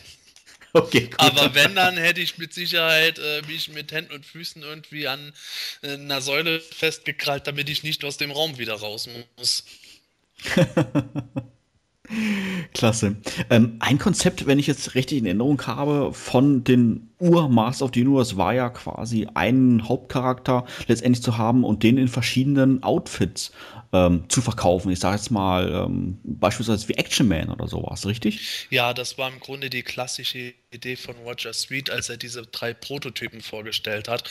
Mark Taylor war da schon etwas anderer Ansicht, aber Roger Street hat äh, die ganz klassische Schiene gefahren, beginnt mit G.I. Joe, äh, Action Man, ähm, wie Martell selber Big Jim auch hatte, wo die Anzahl verschiedener Charaktere häufig eher begrenzt war und es eigentlich darum ging, den Helden in verschiedene Kostüme packen zu können. Und so hatte eben Roger Sweet diese drei Prototypen zusammengestellt und hatte da auch schon den Namen He-Man parat, von dem er sagt, dass er ihn selbst geschaffen hat. Da gibt es auch widersprüchliche Meinungen. Aber im Grunde sollte das sein, He-Man ein Held für jede Umgebung. Gordon, denkst du, dass dieses Konzept heutzutage noch funktionieren würde oder vielleicht sogar funktioniert in anderen Toylines? Äh, ja, bei Barbie. also generell ist das, ähm, glaube ich, ein, der, der, wäre der falsche Schritt gewesen. Man hat ja gesehen äh, mit Big Jim, dass die Verkaufszahlen so lala waren und äh, trotz alledem lief natürlich, was weiß ich, Action Man in dem Moment ganz gut oder G.I. Joe, die großen G.I. Joe, ja. Ähm, aber hätte man jetzt wieder genau so ein Konzept aufgebracht, glaube ich nicht, dass der Erfolg von He-Man da gewesen wäre. Denn ich denke, das wäre zu sehr, wie Sebastian schon sagt, zu sehr äh, altbacken gewesen. Ja, das ist ja wieder was, was man schon dutzende Male gehabt hat. Und das wäre einfach zu straight gewesen für die Zeit. Äh, die Kinder wollten halt einfach eine Veränderung. Und gerade ein großes Universum, wie es zum Beispiel auch in Star Wars ja gegeben war, mit den ursprünglichen, ich weiß gar nicht, wie viele Figuren hatte die allererste Staffel? 18? 15? Irgendwie so. Äh, das war ja gerade das, was es so besonders machte, dass es halt so viele verschiedene gab und nicht immer nur einen, dem man im Endeffekt wieder ein neues Kostüm anzieht.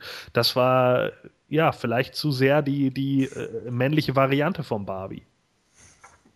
Zumal Barbie zu der Zeit auch nicht äh, so den Höhenflug mehr hatte, beziehungsweise wo war sie zumindest häufig im Kreuzfeuer der Kritik mittlerweile als schlechtes äh, Beispiel für ein äh, veraltetes Frauenbild. Und wie du schon richtig gesagt hast, Mattel lief im Grunde diversen Trends hinterher, hat den größten Fehler aller Zeiten begangen, indem sie die Star Wars-Lizenz ablehnten und haben da nichts halbes und nichts Ganzes geschafft. Big Jim hat, was äh, beispielsweise Action-Features betroffen hat, vieles von Moto schon vorweggenommen, aber war in der Konzeptionierung im Grunde immer noch äh, etwas, das anderen beliebteren und erfolgreicheren Toylines eher hinterher lief. Ja, wann ging es denn jetzt dann wirklich final los mit den Masters of the Universe? 1982 hatten wir ja bereits gesagt gehabt, aber das betrifft jetzt eigentlich ja dann nur den amerikanischen Markt, oder Sebastian? Ja, richtig. 82 kam das natürlich in den USA raus und Mattel hat zu der Zeit noch gar nicht gedacht, dass das so eine weltweite Maschinerie werden könnte.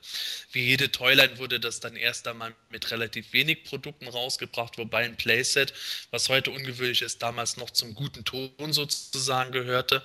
Und da hat sich schon erwiesen, dass das Ding jetzt nicht gerade der absolute Megakracher war, aber auch schon ziemlich solide lief und man dann gesehen hat, okay, da machen wir weiter und äh, 83 ging es auch dank des Zeichentricks so richtig los.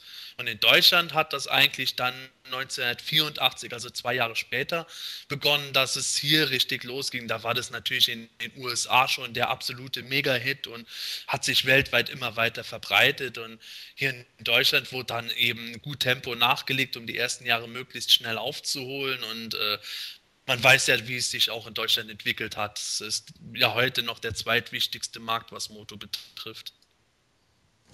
Andreas, wie hast du diese Zeit, äh, sag jetzt mal zwischen 1982 und 1988, was man so als die Moto Vintage Zeit gilt, ähm, erlebt? Ja, wann bist du beispielsweise das allererste Mal mit, mit, mit den Motos in Kontakt gekommen? Ähm, ich habe selber meinen ersten Moto-Charakter, war ein Beastman zu Weihnachten geschenkt bekommen von meinen Eltern. Ähm, ich selber kann mich selber nicht mehr so dran erinnern, aber meine Eltern konnten es und haben es mir erzählt. Äh, ich hatte im Gegensatz zu diesen, was, was so über Deutschland erzählt wird, dass manche damit Probleme hatten, dass die Kinder damit konfrontiert werden mit diesen barbarischen Figuren und so weiter und so fort. Eigentlich nie Probleme mit meinen Eltern gehabt. Die waren selber immer sehr große Science-Fiction-Fans und äh, waren froh, dass es da etwas gibt, was jetzt den Kindern Spaß gemacht hat. Und ja, ich habe irgendwann hat es angefangen. Ich war auch, glaube ich, in äh, bin 84 bin ich eingeschult worden. Da ging es dann so langsam los auf dem Schulhof, dass man sich äh, mit Moto ausgetauscht hat. So, da kam eine Figur, da kam eine Figur, da kam eine Figur. Ähm, richtig intensiv wurde es dann, als die ersten EHPA-Hefte kamen. Da wurde dann auch richtig, dass man dann zusammen Geschichten gesehen hat und so weiter. Und die Hörspiele, das hat einen dann alles so zusammengeschweißt. Ja? Und so ging es dann fort. Immer wieder kam was dazu. Ich muss aber ganz ehrlich sagen, ich habe jetzt nicht so die Erinnerung daran, wie hat sich der, der Markt entwickelt oder sonst was. Ich weiß nur, dass die Regale immer größer wurden. Und die Abteilungen bei unserem Kaufladen, da wo wir sie gekauft haben, wurden auch immer größer. Du konntest mir nicht mehr von links nach rechts schauen. Und ähm, ähm, der Oma musstest du schon nach dem zweiten Jahr erklären, dass du die Figur schon hattest oder du musstest überzeugen, dass sie dir diese Figur kauft, auch wenn die jetzt gerade so brutal aussieht. Ja, so, so habe ich damit, so habe ich Moto kennengelernt.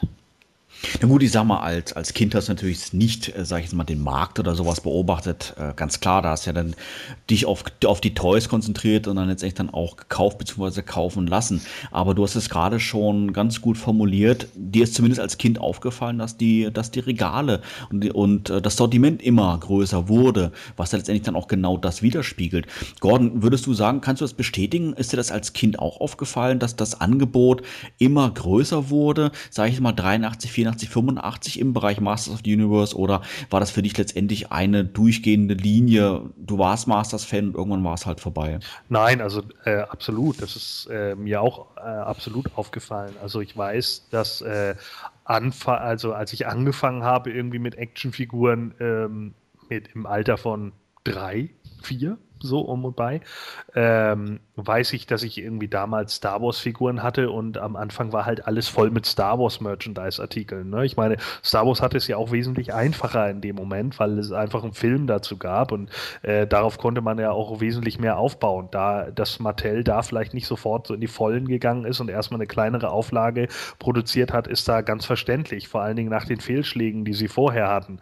Auch wenn sowas natürlich bei Tryouts gut funktioniert, bedeutet es ja nicht zwangsläufig, dass es auf einem riesigen Markt irgendwie äh, gut ankommt. Und ich weiß nicht, wenn es jetzt irgendwie zu einem Conan-Film gewesen wäre, der jetzt nicht gerade Rated R gewesen wäre, sondern noch Rated PG, ja, dann hätte es auch sein können, dass es ganz anders gekommen wäre. Aber im Endeffekt ist es natürlich vermutlich besser so gelaufen, wie es eben gelaufen ist.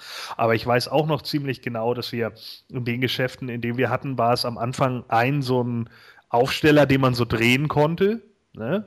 Und da waren dann so die Figuren dran und äh, später war das halt ein gesamtes Regal, ne, das nur voll war mit Masters of the Universe.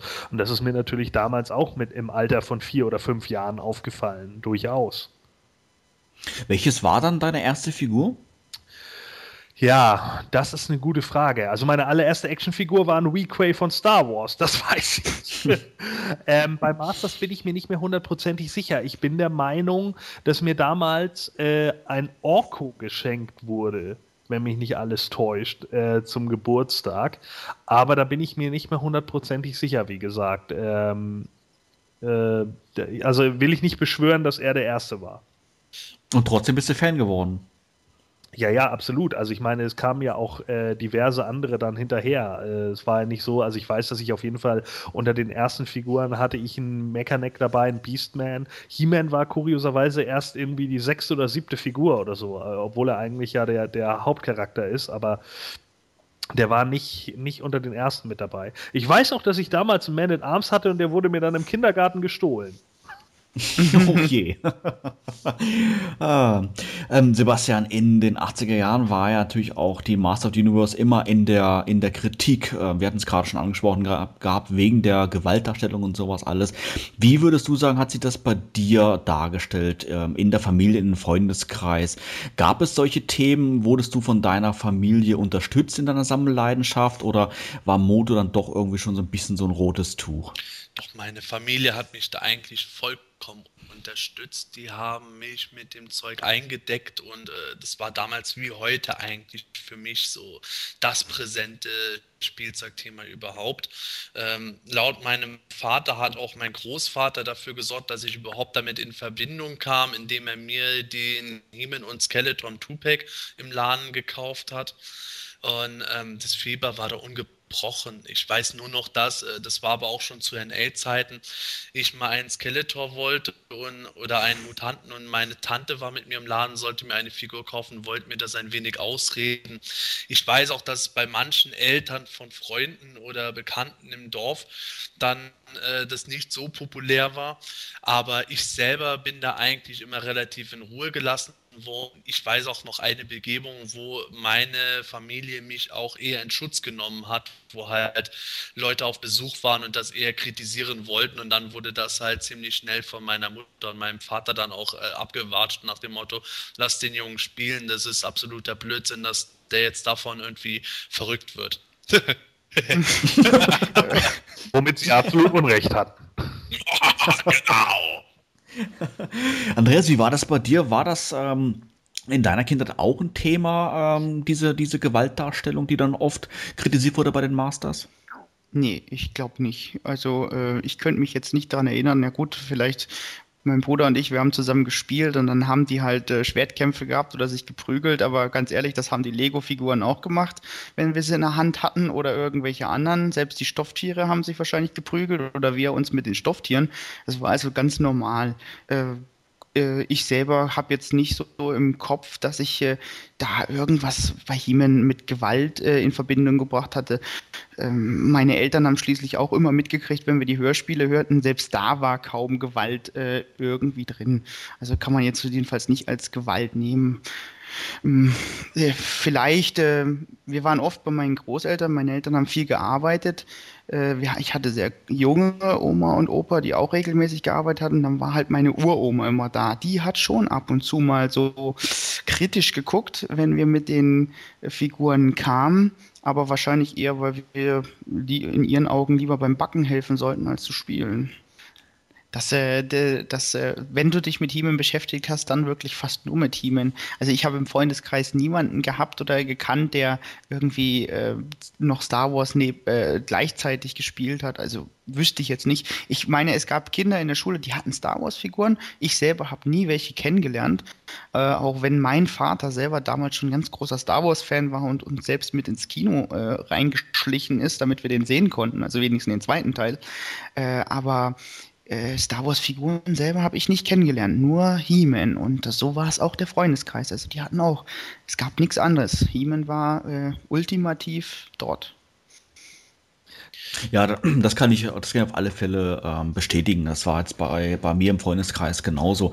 Ein Freund, ähm, der allerdings hatte kein He-Man, sondern ausschließlich Star Wars-Figuren, aber ich denke, der Grund war, weil er auch äh, drei Jahre älter ist wie ich. Und ähm, ja, letztendlich, das denke ich, kann schon ausmachen. Und ähm, er hat jetzt beispielsweise, hat, wie gesagt, an Motu keinerlei Interesse mehr gehabt. Ich denke, da war er einfach dann auch schon zu alt, aber halt Star Wars-Figuren, die hat er jede Menge gehabt glaube, ich halte ja bis heute auch immer noch so ein bisschen die Theorie, dass es damals eigentlich nur zwei Arten von Kindern, also bei Jungs gab. Ja, es gab einmal die Actionfigurenkinder und einmal die Autokinder. Die einen hatten halt Autos, ja, von Siku oder von Hot Wheels oder sonst irgendwas. Und die anderen haben halt irgendwie Actionfiguren gehabt. Und dann gab es so ein paar, mir wurde vor kurzem mal gesagt, ja, ja, es gab ja aber auch die, die weder Autos noch Actionfiguren hatten, die haben dann halt mit Playmobil gespielt. Da habe ich gesagt, ja, das sind auch die Kinder, die auch Knete gefressen haben. Also,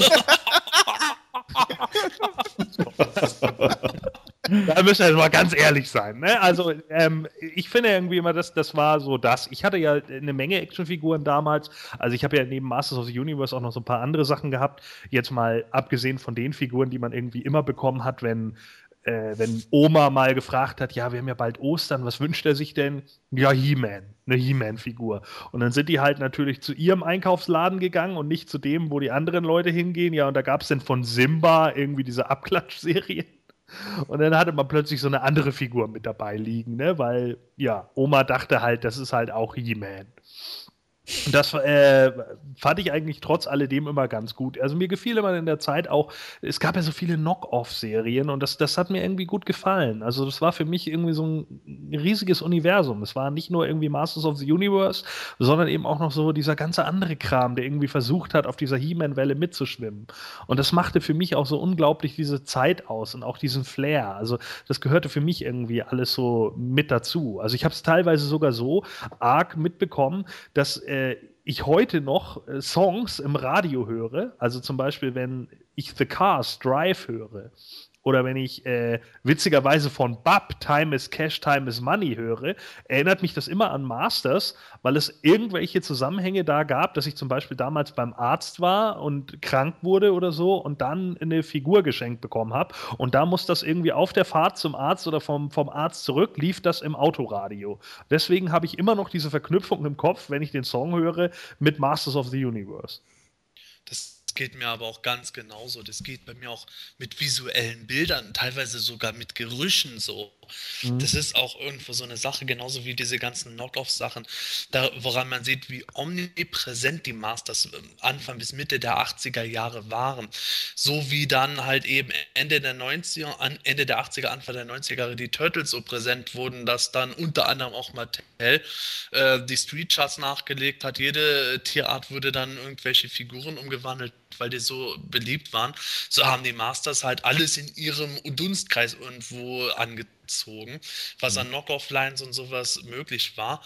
Und es ist eigentlich unglaublich, wie stark man teilweise sowas, was ja eigentlich wirklich nur eine Spielzeugserie war, mit äh, einer gesamten Epoche oder mit diesem Jahrzehnt verbindet. Wobei ich auch sagen muss, was du eben gesagt hast mit den Playmobil-Kindern oder dann den Hot Wheels-Kindern, den Figurenkindern. Bei uns war es eher so, es gab die Kinder, die haben Actionfiguren gehabt und es gab die Kinder, die hatten Kühe im Stall. Also das ist jetzt auch nicht negativ gemeint in dem Sinn, es war halt bei uns auch ein Bauerndorf, wo halt auch immer noch äh, viele Tiere viele Tiere auf Bauernhöfen und so waren. Aber man hat es schon irgendwo bei uns eher so gehabt, es gab die Kinder, die in dem Sinne die Stubenhocker waren, die haben eben die Spielfiguren gehabt. Und die, die anderen Kinder, das waren nicht die Stubenhocker, die sind auf den Fußballplatz gerannt oder die sind halt eben in den Stall gerannt und haben damit den Tieren oder dem Heu ihren Spaß gehabt. Ja, die, die Masters of the Universe äh, Vintage neigten sich natürlich dann Ende der 80er Jahre dann ihrem Ende. Ja, sagen wir mal so rum, 1988 müsste das dann gewesen sein. Ähm, ließ bei euch dann damit automatisch auch das Interesse nach an den Masters of the Universe? Oder ähm, werdet ihr dann, würdet ihr jetzt vielleicht sagen, dass ihr da auch sicherlich noch zwei, drei, vier Jahre weiter gesammelt hättet, wenn es bei den Masters of the Universe Vintage geblieben wäre? Oder seid ihr vielleicht sogar dann auch auf die Folgeserie aufgesprungen? Ja, die New Adventures of He-Man. Andreas, erzähl mal.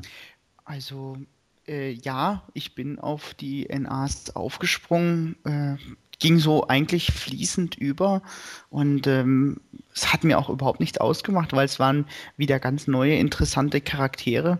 Äh, ich muss sagen, ich habe mich nie damit als Kind oder als danach beschäftigt, dass die Figuren anders aussehen, dass sie jetzt äh, weniger muskulös waren, aus einem anderen Material oder die, die Actionfiguren, Action-Features ganz anders waren, sondern es gehört, diese Geschichte äh, hat sich ja vorher schon immer die Masters-Geschichte hat bei mir im Kopf stattgefunden und die wurde dann halt weitergesponnen. Es war dann einfach wie, äh, es geht weiter, es geht woanders hin und äh, auch die Idee, dass es jetzt in den Weltraum geht, irgendwann war Eternia ja auch wirklich ausgelutscht. Äh, man hat alles Mögliche gekannt, man hat alles Mögliche gespielt und ähm, man kann ja nicht immer nur an dem Alten festhängen. Es musste ja irgendwann so weit kommen, dass auch He-Man dann mal geht und äh, das äh, habe ich jetzt nicht als schlimm wahrgenommen, ganz im Gegenteil. Die, die New Adventures, Sebastian, sind natürlich im verglichen mit den Motu Vintage ja ein wirklicher harter Bruch. Ähm, was hat denn Mattel dazu bewogen, ja so einen harten Schnitt durchzunehmen und nicht äh, vielleicht auf eine Alternativserie zu setzen, die den Masters doch ähnlicher war? Also dazu muss man sagen, dass das in Deutschland äh, etwas anders abgelaufen ist als in den USA. In Deutschland hatte man irgendwo das Gefühl, da als die Masters immer noch sehr populär waren, äh, hat Mattel sich irgendwie einfach dazu entschlossen, jetzt machen wir was ganz anderes und das ist dann nicht gut angekommen, weil das eigentlich ein sehr fließender Übergang war.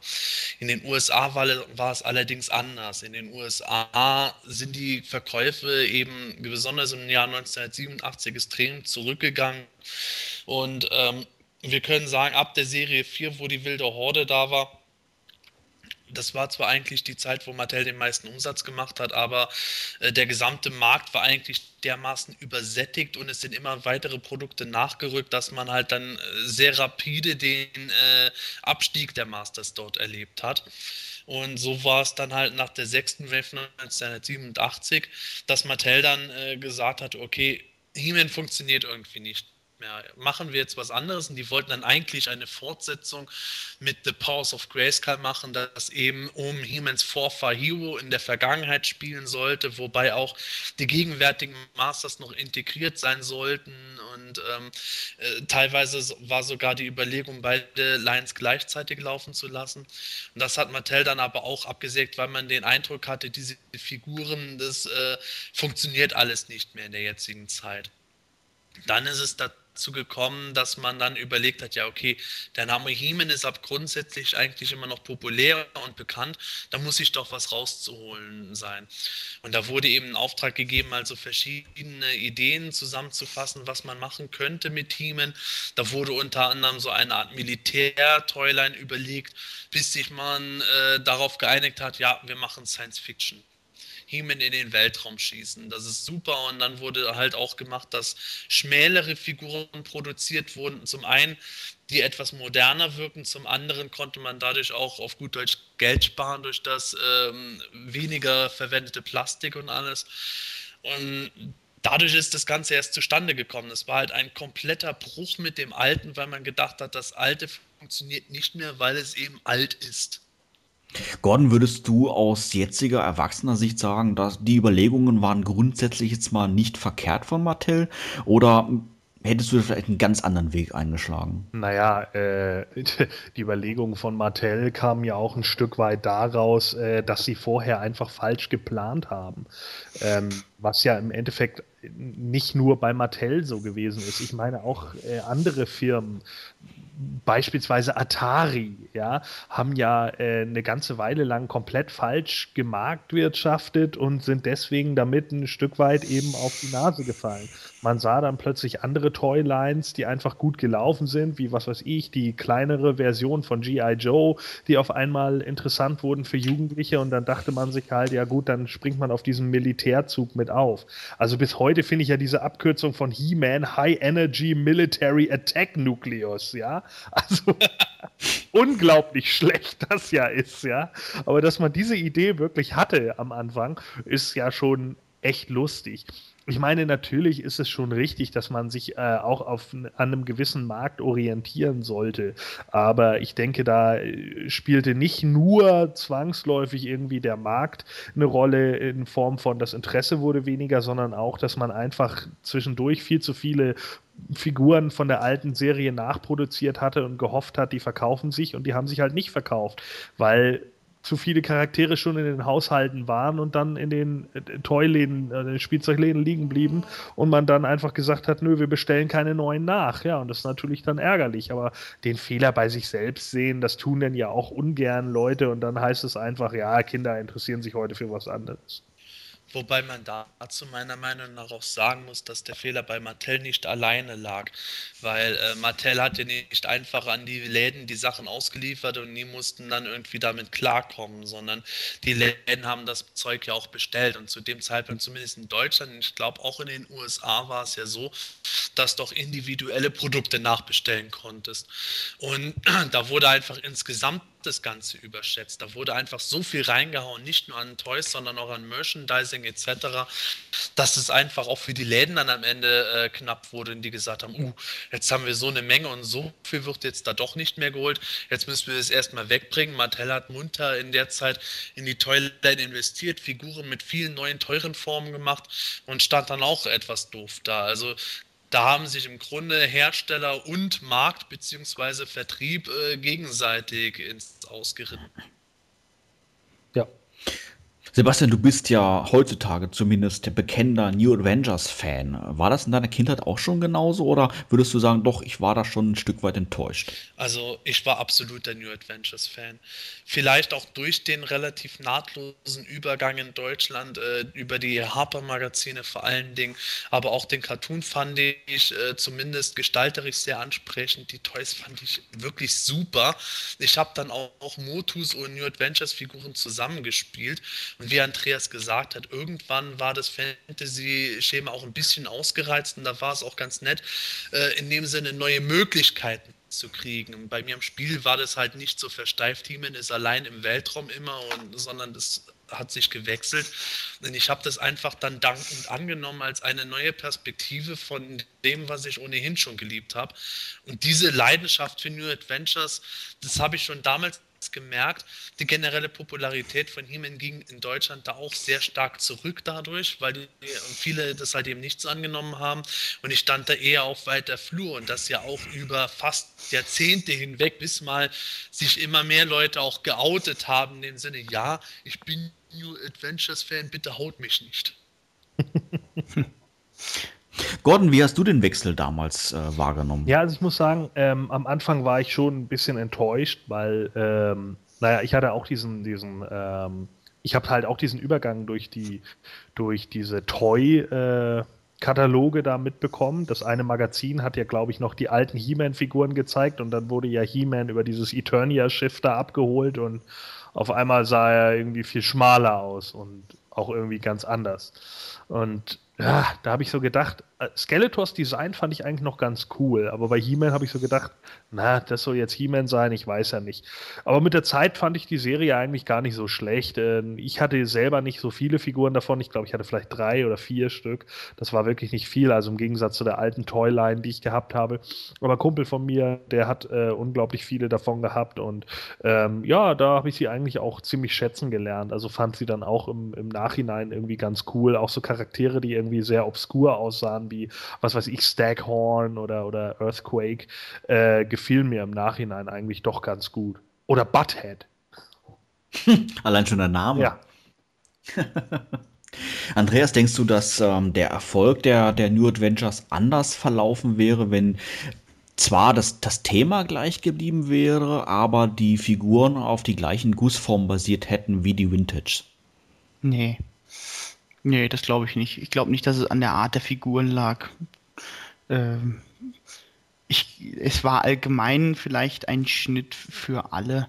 Ähm, wenn ich jetzt mal an, an mich selber denke, äh, 89 habe ich die Schule gewechselt, bin von der Grundschule ähm, beziehungsweise danach 89, 90 ähm, aufs Gymnasium gewechselt. Das war einfach auch für, für einen persönlich ein ganz anderer Schritt, äh, eine ganz andere Zeit, eine ganz andere Phase da hat, also bei mir hat das jetzt halt reingepasst. Meine, bei vielen anderen dann wahrscheinlich auch. Und äh, ich glaube jetzt nicht, dass es an der, äh, wenn die Figuren anders ausgesehen hätte oder genauso massiv gewesen wären, so muskulös wie die alten, dass das sich daran geändert hätte. Das glaube ich nicht. Vielleicht, vielleicht vom Einkaufen her, dass die, die auch die Erwachsenen gedacht haben, das ist nicht mehr die Serie. Das, ähm, aber das glaube ich auch nicht. Ähm, Sebastian, die, die Barbies beispielsweise gibt es ja schon jetzt über Jahrzehnte, das heißt generationsübergreifend. Würdest du dann letztendlich den Andreas da recht geben? dass der Misserfolg der NAs nicht jetzt dem Aussehen geschuldet war, sondern einfach, weil He-Man und die Masters halt generationsgebunden waren. Das heißt, die Generation, die sich dafür interessiert hat, ist letztendlich rausgewachsen. Ja, absolut. Dem stimme ich vollkommen überein. Barbie ist nun mal eine Toyline, die nicht mit einer bestimmten Epoche in Verbindung gerät. Barbie erfindet sich im Kleinen zwar immer wieder neu, aber im Großen ist es halt generell eine gigantische Welt, die eine extrem große Bandbreite abhandelt. Im Grunde ist es die Weiterentwicklung von ganz normalen Mädchenpuppen wo man halt eine Puppenküche noch dazu nimmt oder was weiß ich alles.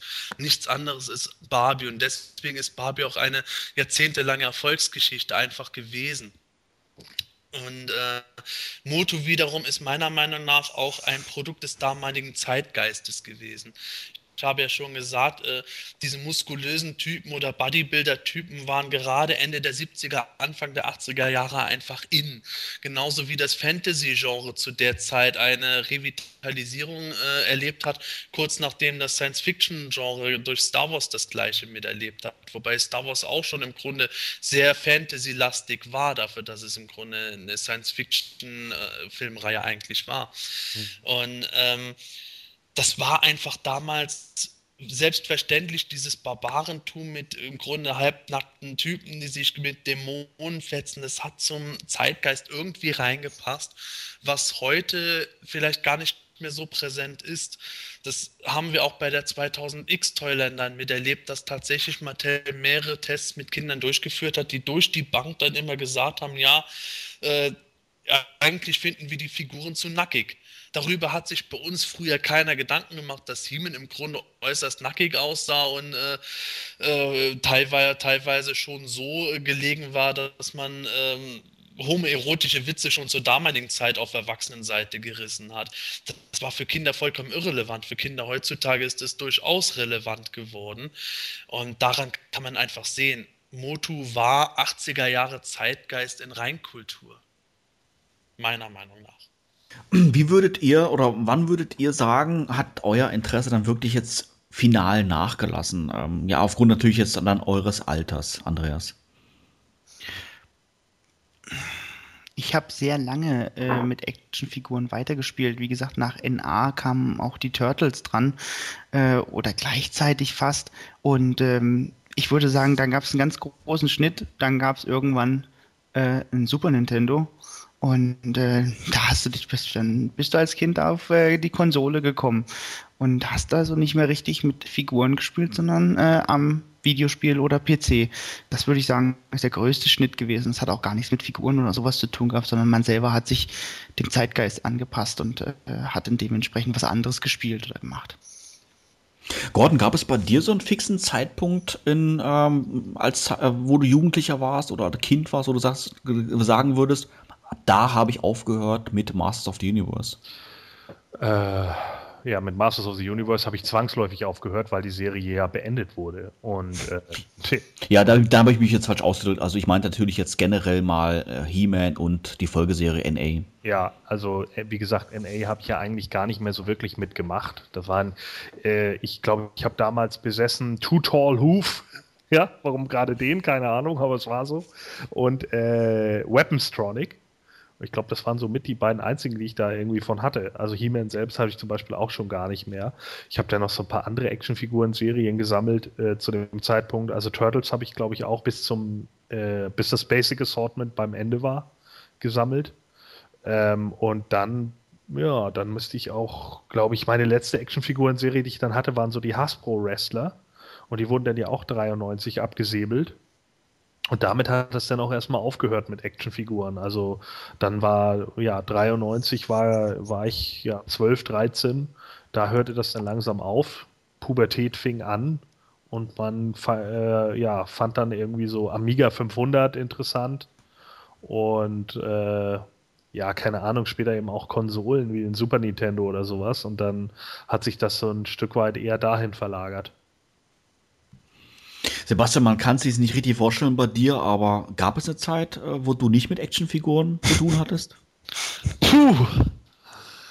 Ganz ehrlich, da muss es sich um wenige Monate allenfalls gehandelt haben. So krass es sich anhört.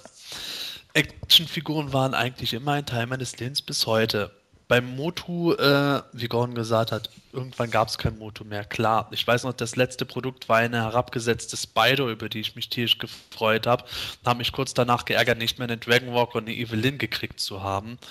Und äh, ich wäre auch noch voll bei New Adventures dabei geblieben. Wer weiß, wie lange das noch sich weitergezogen hätte, wenn sich Motu weiterhin revitalisiert hätte im Laufe der Jahre.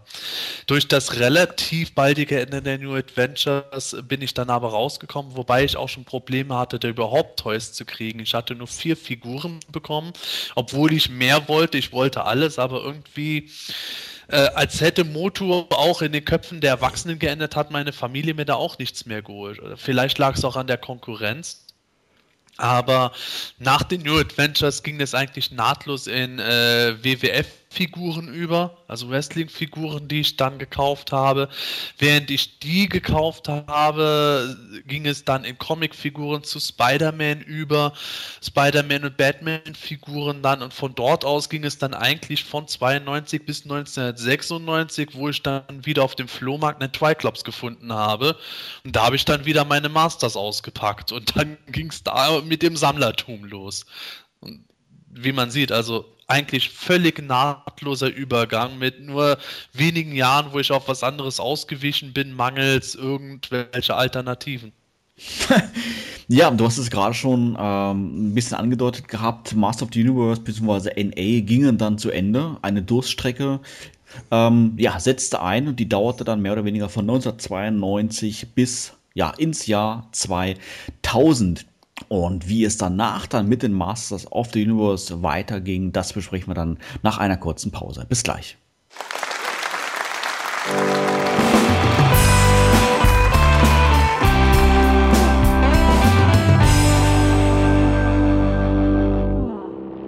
Die Motu Wissensecke. Unnützes Nerdwissen zum Angeben. Hast du gewusst, dass der Minicomic He-Man and the Power Sword auch gekürzt erschienen ist? Das Heft umfasst eigentlich 24 Seiten, wurde aber zeitweise auf 16 Seiten runtergekürzt nachgedruckt. In dieser Version fällt unter anderem Skeletors Herkunftsgeschichte, aber auch viele andere Szenen wurden zusammengestrichen.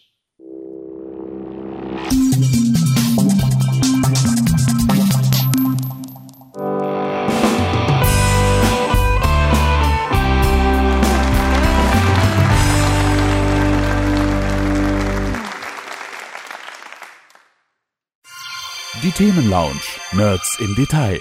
Herzlich willkommen zurück in der Themenlounge. Wir sprechen heute über das Thema 30 Jahre Masters of the Universe, denn He-Man hatte Geburtstag. Mehr oder weniger auf den Tag genau, heute vor 30 Jahren kam 1982 die erste He-Man-Figur in den amerikanischen Einzelhandel. Vor der Pause hatten wir über die Durchstrecke gesprochen, beziehungsweise dann noch ähm, ja, natürlich auch die ganzen Jahre davor. Und äh, die Durchstrecke selber ging dann von 1992 bis hoch ins Jahr 2000. Doch dann auf einmal meldete sich He-Man wieder zurück, oder Sebastian? Ja, nämlich im Jahr 2000 hat Mattel die Commemorative Series rausgebracht. Das war im Grunde eine Feierreihe eben für Sammler, erschien in den US-Läden auch nur, beziehungsweise den US-amerikanischen und kanadischen Läden. Da wurden im Grunde Nachproduktionen oder ähm, Replikas von 80er Jahre He-Man-Figuren gemacht und auch äh, Master Sets. Und die wurden dann mit einer neuen Umverpackung, ich sag's mal in Anführungszeichen, streng limitierter Auflage angeboten. Gibt es einen, einen Grund, äh, warum Mattel jetzt ausgerechnet im Jahr 2000 wieder zurückgekommen ist? Ich meine, ein Jubiläum in der Art und Weise war es ja nicht. Der, der, der ähm, ähm, Erstverkauf lag ja dann nur 18 Jahre zurück, also keine besondere Zahl. Warum hat sich Mattel gerade diesen Zeitpunkt ausgesucht? Das war damals schon so, was äh, eigentlich knappe zehn Jahre später noch weitaus stärker präsent sein sollte. Es gab damals schon ein kleines 80er Revival, äh, was äh, so auch Spielzeuglines betraf, allerdings noch nicht so groß, was aber noch weitaus wichtiger war. Bei Mattel hatte man sich entschlossen, wieder auf das einstige Zugpferd-Team zu setzen. Die Toyline, die wir heute im Grunde als äh, 2000X-Serie bezeichnen, war damals schon geplant und die Commemorative Edition war im Grunde eine gute Möglichkeit, den Markt erstmal ein wenig anzutesten und vor allen Dingen auch den Markt bzw. die Käuferschaft äh, auch auf das heiß zu machen, was man dann 2001 vorgestellt hat. Du hast ja vor der Pause ähm, schon gesagt gehabt, dass du ja ununterbrochen eigentlich Fan warst von, von Actionfiguren. Hast du diese Commemorative-Serie dann quasi auch von Stunde Null an mitbekommen? Ja, das war halt äh, auch schon so, dass ich Ende der 90er Jahre über das Internet angefangen habe, mich äh, in, ja, in Fankreisen rumzutreiben. Und es gab ja schon in den 90er Jahren immer wieder so Gerüchte, dass äh, McFarlane Toys die Moto-Lizenz würde aufkaufen wollen.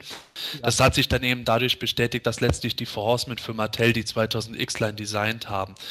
Aber was natürlich zuerst war, waren die Commemoratives und vorher hat man im Grunde über alte Sachen geredet. Äh, ist Skeletor jetzt äh, die gleiche Person wie Keldor? Äh, ist Scarecrow der Geist von Skeletor oder nur ein Geist im Dienst des Skeletors? So wurde sich im Grunde das Fandom bewahrt und damals wurde auch noch vieles an Produkten entdeckt, die man gar nicht gekannt hatte, wie die Laserfiguren und ähm, als dann die Commemorative Edition äh, ins Leben gerufen wurde, beziehungsweise bekannt gegeben wurde, war das ein Riesending. Das war halt wirklich nach der langen Durststrecke sowas, oh, Moto, Moto, äh, was ist es? Scheißegal, ich kaufe es, ja. Die Leute sind einfach total ausgeflippt deswegen. Andreas, ähm, hast du diese Zeit auch aktiv mitbekommen? Warst du da schon wieder erwachsener Sammler? Nein, ich habe erst äh, wieder mit äh, Moto angefangen, so 2004 da war das schon alles vorbei. Auch die 2000Xer vielleicht noch gerade so, äh, weiß ich jetzt gar nicht, habe ich mich ja nicht richtig mit beschäftigt, aber 2004 habe ich dann erst wieder, aber dann über die Coms äh, meine Sammelleidenschaft entdeckt. Wobei, wie gesagt, über Ebay gekauft und versucht erstmal herauszufinden, äh, was ist denn das für eine komische Verpackung da außenrum.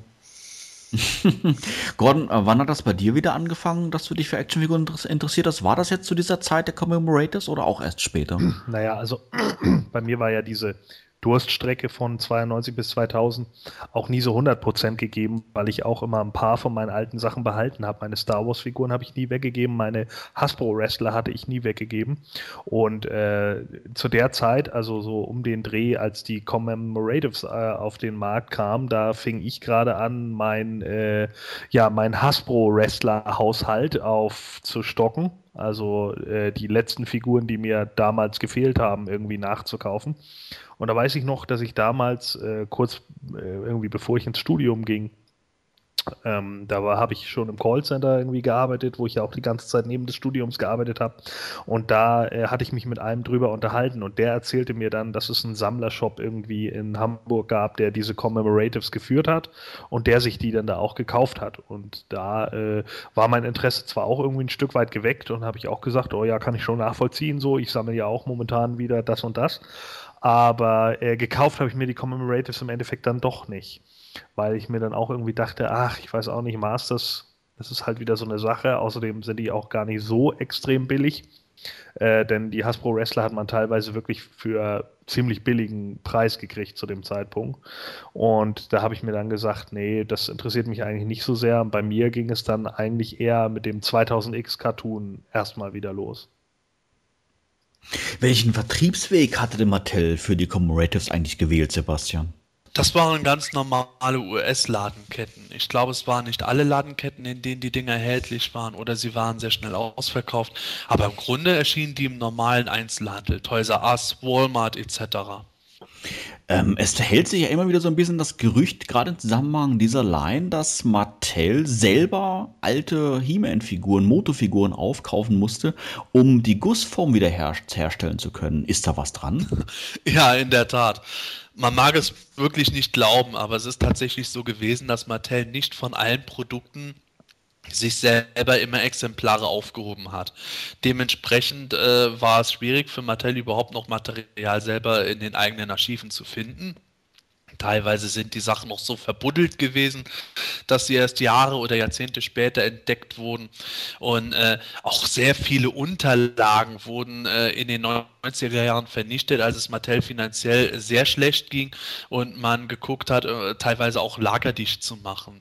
Und äh, Mattel war schon immer im äh, Umgang mit Unterlagen oder sowas wie Konzeptzeichnungen sehr unvorsichtig, wenn da nicht einzelne Mitarbeiter Sachen gerettet haben, ging da schnell irgendwas in den Schredder. Und mit den Figuren war es dann so, Mattel hatte welche teilweise, aber teilweise mussten sie die dann auch nachkaufen, um irgendwie dann zu sehen, aha, das und das ist dabei.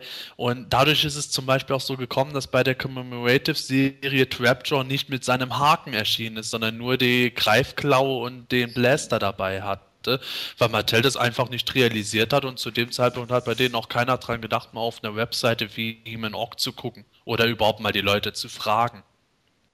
Würdest du im Nachhinein sagen, oder gibt es da vielleicht auch Äußerungen seitens Mattel, ob die Commemorative Line letztendlich erfolgreich lief oder letztendlich nicht den Erwartungen erfüllte? Also die Commemorative Line war in der ersten Serie eigentlich ein ziemlich guter Erfolg. Also nicht irgendwo so, dass man sagen kann, hey ja, wir haben jetzt die absolute Cash-Cow durch die Commemorative Line, aber wirklich so, dass man sagen konnte, oh ja, man sieht, dass der Interesse vorhanden ist. Die Läden waren teilweise sehr schnell leer gekauft, besonders was Geschenksets und sowas betraf, aber auch etliche Einzelfiguren und das lief gut. Dementsprechend wurde eine zweite Serie produziert, die 2001 auf den Markt kam. Die lief dann aber schon wieder weniger gut die Auflage war eigentlich dieselbe, man hat da schon etwas gemerkt, ne? es gab schon ein bisschen Probleme. Und ähm, Mattel hat auch bewusst bei den Toys immer darauf geachtet, dass man sehr, sehr viele Recycle-Formen hatte. Man hat dann halt eben Evelyn und Tila natürlich zusammen gemacht. Man hätte jetzt eigentlich keine Figur wie, wie Rayman machen wollen, weil der, den Körper hätte hätte man ja nicht recyceln können. Da hat man schon gesehen, wie das Ganze gelaufen ist. Und die Auflage war ja jetzt auch nicht so gigantisch groß. Und äh, mit den 2000X-Lines, äh, wo Mattel eher das Pferd drauf gesetzt hat, war es dann eigentlich für Mattel klar, okay, nach Serie 2 hören wir jetzt auf und wir konzentrieren uns ganz auf unseren wirklich riesigen Relaunch. Ähm, das heißt, Mattel hatte vielleicht die Commemorative Line auch dazu benutzt, um ein bisschen den Markt abzutasten. Denkst du, dass ähm, zu Beginn der Commemorative oder vielleicht während der Commemorative Line schon die Idee aufgekommen ist, einen komplett wirklichen Relaunch zu machen in Form der 2000X? Ja, das war zu der Zeit auf jeden Fall schon gegeben. Ähm, ich weiß nicht, zu welchem Zeitpunkt man sich entschlossen hat, die Commemorative Line zu machen, ob da schon die 2000X dann Mache waren oder die Idee für diese Jubiläumsline oder vielmehr Feiertagsline äh, schon vorher ins Leben gerufen wurde. Aber auf jeden Fall war das im Grunde ein Katalysator, um Heeman wieder publiker zu machen für den großen Relaunch, der bereits in Arbeit war. Und da wurde auch sehr viel rumgedoktert. Äh, die Four Horsemen hatten da eigentlich ursprünglich eher was ganz anderes vor, als dann am Ende draus gekommen ist. Gordon, ähm, wie hast du den Anfang der 2000 X-Line, die ja quasi 2002 begonnen hat, wahrgenommen? Ähm, war das für dich ein erfolgreicher Start eines Relaunches oder warst du vielleicht einfach auch schon ähm, ein Stück weit enttäuscht, weil das Design wirklich so gravierend abgewichen ist ähm, ja, zu den Vintage-Figuren? Nee, also ich habe das ja ähm, mehr oder minder so mit den äh, mit dem Comic ja äh, beziehungsweise mit dem Cartoon ja mitbekommen von den äh, 2000X und ich fand den Cartoon einfach echt gut. Ja, also der hat mir unglaublich Spaß gemacht, ähm, weil er einfach auch diese durchgehende Storyline hatte. Mir gefiel der Zeichenstil auch ganz gut und irgendwie war das gerade so ein Flashback, der irgendwie ganz gut passte. Und als dann die Figuren dazu rauskamen, äh, fand ich, dass die dazu passten. Es war jetzt aber auch nicht so, muss ich ganz ehrlich sagen, dass ich jetzt äh, unbedingt alle äh, Figuren hätte haben müssen. Ich weiß, dass ich mir damals die drei äh, Figuren gekauft hatte, die die VH VHS dabei hatten, damit ich die, äh, ja, die Anfangsepisode, die ja in drei Teile aufgesplittet war, hatte. Aber das war es dann, glaube ich, auch. Also wesentlich mehr habe ich irgendwie mir nicht gekauft. Und ich weiß auch, dass ich mittlerweile, äh, ich glaube, eine Figur habe ich gar nicht mehr, die ist kaputt gegangen oder so. Die beiden anderen habe ich an meinen Kumpel verschenkt, der die gesammelt hat zum Geburtstag. Und das passte dann auch ganz gut. Andreas, du hast ja schon gesagt, du hast die 2000 X-Line jetzt nicht von Anfang an mitbekommen. Ähm, würdest du allerdings sagen, dass Mattel ähm, ja hier den richtigen Weg eingeschlagen hat, erneut mit Master of the Universe auf die Kinder abzuzielen? Oder hätten sie damals eigentlich schon erkennen müssen, dass die Commemorative Line eigentlich nur von Erwachsenen gekauft wurde? Ja, da ich die Commemorative Line ja auch nicht richtig mitgekriegt habe, kann ich also da wirklich jetzt nicht zu sagen. Ähm, mich hat es ja nicht angesprochen, muss ich ganz ehrlich sagen. Und ich habe auch kein Umfeld, auch nicht von den jüngeren Familienmitgliedern, sage ich es jetzt Großcousins oder sonst was, die irgendwo mit He-Man da in Verbindung gekommen sind. Ich habe noch nicht mal mitgekriegt, dass es einen Cartoon gegeben hat in Deutschland. Das habe ich auch erst später dann auf PE gelesen ähm, und mir selber den besorgt aus den USA, um ihn mal gesehen zu haben. Aber äh, das ist alles an mir vorbei, das weiß ich nicht. Ich hab, irgendwann habe ich mal gedacht, Mensch, äh, zur Dinosaurierzeit, als Jurassic Park rauskam, da hätten sie mit äh, Britannia weitermachen können. Da hatten sie ja auch Dinosaurier, aber das weiß ich jetzt nicht. Wegen 2000X habe ich überhaupt nichts mit anfangen können. Gordon, wie würdest du äh, um das Jahr 2002 rum den Actionfigurenmarkt ähm, einschätzen? Würdest du sagen, da gab es genügend Toylines und auch genügend Kinder, die damit spielten, oder hätte Mattel jetzt wirklich auch auf, nur auf die Erwachsenen zielen sollen? Ah, ja, schwierig. Also gerade 2002 war ja äh, so ein totales Umbruchjahr. Einerseits hatte man noch Actionfiguren-Serien wie Dragon Ball Z, die auch in Deutschland ziemlich gut gelaufen sind. Ähm, wobei man da natürlich da auch wieder sagen muss, da sind halt alte äh, Anime-Serien irgendwie aufgekauft worden, die ja in anderen Ländern schon Jahre zuvor gelaufen sind. Bei uns lief das alles ein bisschen anders. Ist natürlich dann auch die Frage, wie war der Actionfigurenmarkt in den USA? Ich kann einfach nur sagen, bei uns war es halt das Übliche, äh, was sich mittlerweile äh, abzeichnete, dass es grundlegend immer Actionfiguren entweder zu irgendwelchen Serien oder eben zu Filmen gab wobei sich das bei den Serien mittlerweile auch relativ bedeckt hielt. Meistens gab es dann irgendwelche filmbasierten Actionfiguren und die waren natürlich so schnell out, wie der Filmhype vorbei war. Das war natürlich auch ein ganz großes Problem. Zudem äh, sind die Next-Gen-Konsolen in dem Moment schon an den Start gegangen, also damalige Next-Gen-Konsolen wie, was weiß ich, PlayStation 2 äh, oder die Xbox. Und äh, die haben natürlich auch einen sehr großen äh, Bereich eingenommen für Kinder und Jugendliche. Demzufolge waren natürlich dann Actionfiguren auch vermutlich nicht mehr ganz so interessant. Sebastian, wie hast du die Anfänge von 2000X persönlich für dich wahrgenommen? Hattest du damals schon Bedenken, dass Mattel eventuell nicht den Erfolg haben könnte, den sie vielleicht in den 80er Jahren hatten? Nein, äh, zu der Zeit war mir noch gar nicht so in vollem Umfang klar, was für ein gigantischer Welterfolg das in den 80er Jahren war und ähm, äh, man wusste auch von reiner Konsumentensicht noch gar nicht, dass Mattel wirklich gigantische Erwartungen an diesen Relaunch auch hatte. Es war natürlich so, wie ich gesagt habe, die Commemoratives hatten, waren schon eine kleine Sensation. Die 2000X Sachen waren eine gigantische Sensation. Da, das hat halt rotiert in den Fernkreisen. Natürlich hat man dann auch gedacht, boah, das wird jetzt wieder wie in den 80er Jahren, das Ding wird omnipräsent. War es auch zeitweise.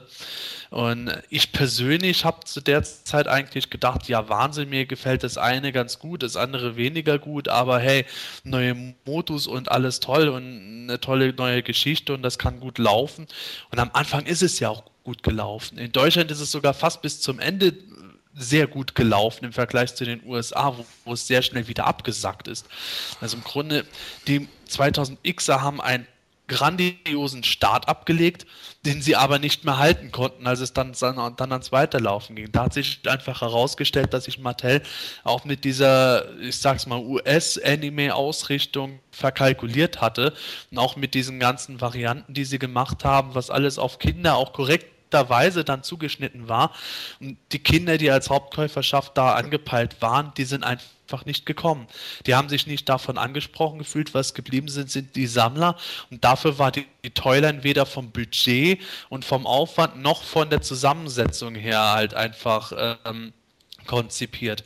Und das ist eben das gewesen, wo man dann äh, im Lauf der äh, drei Jahre danach, so bis 2004, 2005 in Deutschland dann gemerkt hat, okay, Mutu hat tatsächlich 80er Jahre Zeitgeist nicht geschafft, ins neue Millennium mitzunehmen. Was sich ja dann daraus resultierte, dass die 2000X dann auch wieder eingestellt wurden. Ja, und das leider auf äh, zudem noch äußerst unrühmliche Art und Weise.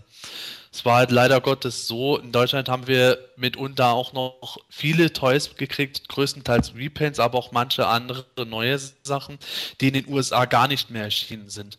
Ähm, Mattel hat 2004 noch eine Revitalisierung probiert, indem äh, sich alles auf die Schlangenmenschen konzentriert wurde. Es wurde alles umbenannt Masters of the Universe vs. The Snake Man, weil die Zeichentrickfolge mit Cobra Khan und den Schlangenmenschen so erfolgreich war und Cartoon Network da eine neue Staffel geordert hat. Das hat dann aber so schlecht gezündet, dass dann am Ende diese ganzen neuen Spielzeuge bei Aldi in den USA erschienen sind. Wir haben es glücklicherweise noch im normalen Handel gehabt und haben dann die letzten Waves auch noch mitbekommen, die gar nicht mehr bei den Amis gekommen sind. Aber das äh, hat Mattel dann auch irgendwo immer in die Länge gezogen. Ja, wir machen jetzt gerade eine kleine Pause und dann geht's weiter wo man sagen muss, Mattel hat tatsächlich zu dem Zeitpunkt versucht, das Ganze auf eine äh, Sammlertoyline umzumünzen, aber dafür war das Ding nicht rentabel genug. Jede Figur, abgesehen von Repaints, hat halt neue Formen gehabt und äh, das wäre einfach zu teuer gewesen. Deswegen hat man das auch später gesehen, dass manche neue Charaktere auch schon Recyclingform hatten. Und es hat aber, warum auch immer, letzten Endes nicht hingehauen bei Mattel. Wie ging es denn dann nach den 2000X weiter? Ja, nach den 2000X äh, Toys haben im Grunde Necker und die Four Horsemen, die ja die 2000X Toys designt hatten, äh, die, das Ganze ein wenig gerettet oder äh, das Leben noch verlängert. Es war halt eben so, dass Necker schon vorher für Büsten und Statuen eine Lizenz bei Mattel erworben hatte und haben dann zusammen mit den Four Horsemen Mini-Statuen produziert, die im Stil der Actionfiguren gemacht waren. Im Grunde waren das Figuren, die aber detaillierter gemacht waren, auch besser bemalt waren, nur halt eben nicht beweglich gemacht waren, aber wie bewegliche Figuren aussahen. Und das ging dann auch noch bis, ich glaube, 2007 war es. Gordon, hat da Neger jetzt in deiner Ansicht nach dann ähm, ja, die Zielgruppe erkannt? Ja, vielleicht ein Stück weit, ne? Also äh, sonst hätten sie es ja sicherlich auch nicht gemacht. Also Neka wird sich dabei schon durchaus was gedacht haben und hat dann halt auch überlegt, äh, was kann man jetzt irgendwie an den Mann bringen und wo liegt da der Markt. Und äh, ja, grundlegend wäre da die Zielgruppe wahrscheinlich schon die richtige gewesen, die eben auch die Sammler äh, gewesen sind. Aber man muss natürlich auch e-, ehrlich sein, man hat ja auch damals schon bei den Statuen auch auf Planet Eternia immer wieder mitbekommen und auch auf E-Man Org, äh, dass es auch genügend Leute gab, die einfach gesagt haben, ja, ich kann mit diesen neuen Designs einfach nichts anfangen. Die sind mir nicht vintage genug und äh, die sind mir doch irgendwie zu sehr von neuen Einflüssen geprägt. Man erkennt zwar, welcher Charakter es sein soll, aber das ist mir zu sehr abgewandelt, dass es mir dann trotz alledem nicht gefällt. Und demzufolge sind die ja im Endeffekt auch eingestellt worden. Andreas, hast du ähm, ja das Erscheinen von den Büsten-Statuen aktiv mitbekommen? Ich habe nur mitbekommen, wie die Stactions, äh, die letzten Waves äh, angeboten wurden auf PE vom Figurenimperium. Äh, habe mich aber auch nicht sonderlich dafür interessiert. Ähm, an die Staction bin ich erst im äh, Anfang dieses Jahres rangekommen oder ich glaube Mitte dieses Jahres sogar und äh, habe sie mir dann mal genauer angeschaut, als ich sie mir erworben habe. Muss sagen, also wirklich äh, tolle Teile. Sie sind wirklich schöne Stücke in meiner Sammlung, wo ich aber wie gesagt erst jetzt dazu gekommen bin.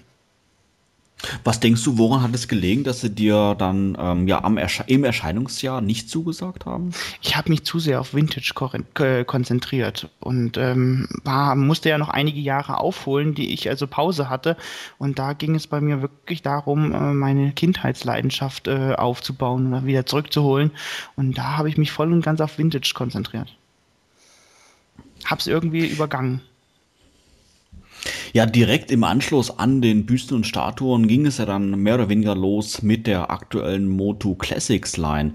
Sebastian, würdest du sagen, dass ähm, ja, dass ähm, Neka letztendlich keine neuen Stactions und Büsten mehr produziert hat, weil Mattel ihn letztendlich vielleicht dann auch die Lizenz erzogen hat in Hinblick auf die Moto Classics? Oder war es letztendlich so, dass Neka letztendlich aufgehört hat wegen mangelnden Umsatz und dadurch dann Mattel letztendlich auf die Idee der Moto Classics gekommen ist? Ähm, es stimmt beides nicht ganz, aber was du zuletzt gesagt hast, kommt der Wahrheit am nächsten. Es kursiert bis heute das Gerücht äh, und angebliche Insider glauben auch, dass er das zu wissen, dass es wahr wäre, aber es stimmt definitiv nicht, dass Mattel Necker die Lizenz entzogen hätte. Es war eben schon 2006 so, dass ähm, Necker schon äh, sehr stark darüber nachgedacht hatte, wie das überhaupt weitergehen soll, weil mit jeder Wave hat sich äh, die Käuferschaft um nahezu die Hälfte reduziert. Und ähm, im Lauf des Jahres 2006 hat man dann beschlossen, okay, Februar 2007 ungefähr läuft unsere Lizenz aus. Äh, wir werden jetzt doch nicht verlängern. Das, was wir bisher in Mache haben, das produzieren wir noch. Das letzte Two-Pack haben sie leider nicht mehr produzieren können, weil sie da vom Hersteller äh, im Grunde hintergangen wurden. Und das war halt die Fabrik. Aber ähm, es hat sich einfach nicht mehr rentiert. Am Anfang war das noch gut und hat sich rentiert, aber die Umsätze und die Verkaufszahlen sind so weit gesunken, dass Necker einfach Verlustgeschäft am Ende gemacht hat. Und da hätte es so oder so, komme was wolle, was Mattel vorgehabt hätte, keine Fortsetzung gegeben. Mattel hatte in der Zwischenzeit aber auch schon äh, die Idee gehabt, die 2000X Toyline endgültig zu beerdigen. Mattel hat ja nie das Ende ausgerufen, indem man ein San Diego Comic Con Exclusive machen wollte von King Grayskull, basierend auf Formen von Ice Armor He-Man mit ein paar neuen Teilen. Und ähm, die Four Horsemen sind dann äh, damit angekommen, dass sie gesagt haben, hey, wir haben jetzt hier gerade mal was gemacht. Und da hatte der Eric äh, eine Figur von He-Man entworfen, der damals als Retro-He-Man bezeichnet wurde. Und der hat Mattel dann eigentlich gut gefallen. Dann haben sie beschlossen, hey, da machen wir doch jetzt was draußen. Haben äh, erstmal das auf der San Diego Comic Con 2007 war es, glaube ich, präsentiert gehabt einfach mal um zu gucken, wie die Reaktion der Leute wären. Die war halt gigantisch. Das war genau das Nostalgieprodukt, was äh, jahrelang von vielen Fans auch gewünscht wurde. Und da war es dann eben klar, Mattel verfolgt äh, diese Retro-Schiene jetzt. Aber Neckars Ende war so oder so auf jeden Fall gesetzt. Und das nicht mit Einfluss von Mattel, sondern aus eigenen wirtschaftlichen Gründen. Andreas, hast du damals die Geschehnisse auf der San Diego Comic Con 2007 verfolgt? Wie würdest du deine erste Reaktion auf diesen neuen He-Man, auf den Retro-He-Man, wie Sebastian gerade meinte, beschreiben? Äh, ich war total fasziniert, als ich das Bild gesehen habe auf PE. Also diese Vitrine, wie der da oben im Eck stand ähm, und alle gesagt haben oder geschrieben haben, was ist das da in der Ecke? Und äh, das war faszinierend und irgendwie hatte ich von da an schon den Wunsch, Mensch, jetzt kommt so eine Serie und ich habe auch irgendwie gewusst, dass das stattfinden wird. Hatte ich so innerlich habe ich damit schon abgeschlossen, das kommt demnächst. Und das war schon eine lange Wartezeit, bis man dann endlich wieder was Neues davon gehört hat, aber das war faszinierend. Ich habe das Bild immer wieder vor Augen, wie ich da He-Man gesehen habe, diese kleine Figur in dieser Riesenvitrine und das war einfach genial.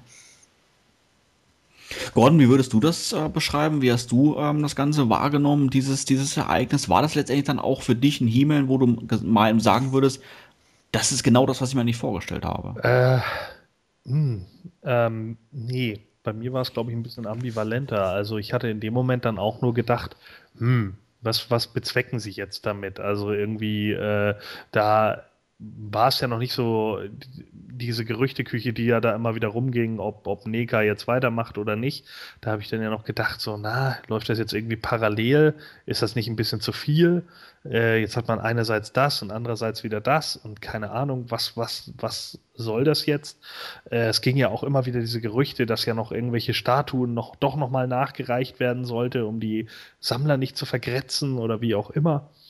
Und äh, ich weiß gar nicht, ging es da nicht um Cobra Khan oder so? Genau. Sie wollten ja. ein äh, Two-Pack machen mit Cobra Khan und ähm, Faker. Ja, genau. Und das ging ja so ewig lange hin und her. Also meine Fresse, da, ich glaube, ein halbes Jahr lang ging, ging diese Gerüchteküche nur um diese beiden Figuren, wenn nicht sogar ein ganzes Jahr lang. Und äh, da habe ich noch gedacht, so, hm, eigentlich findest du ja, dass der, fand ich zu dem Zeitpunkt, dass der He-Man eigentlich besser aussieht als die anderen Sachen. Aber wirklich, ähm, interessiert habe ich mich äh, für die Classics doch eigentlich erst, als der King Grayskull dann äh, rauskam in diesem, ja, in diesem äh, Grayskull-Tor im Endeffekt mit seinem I have the power.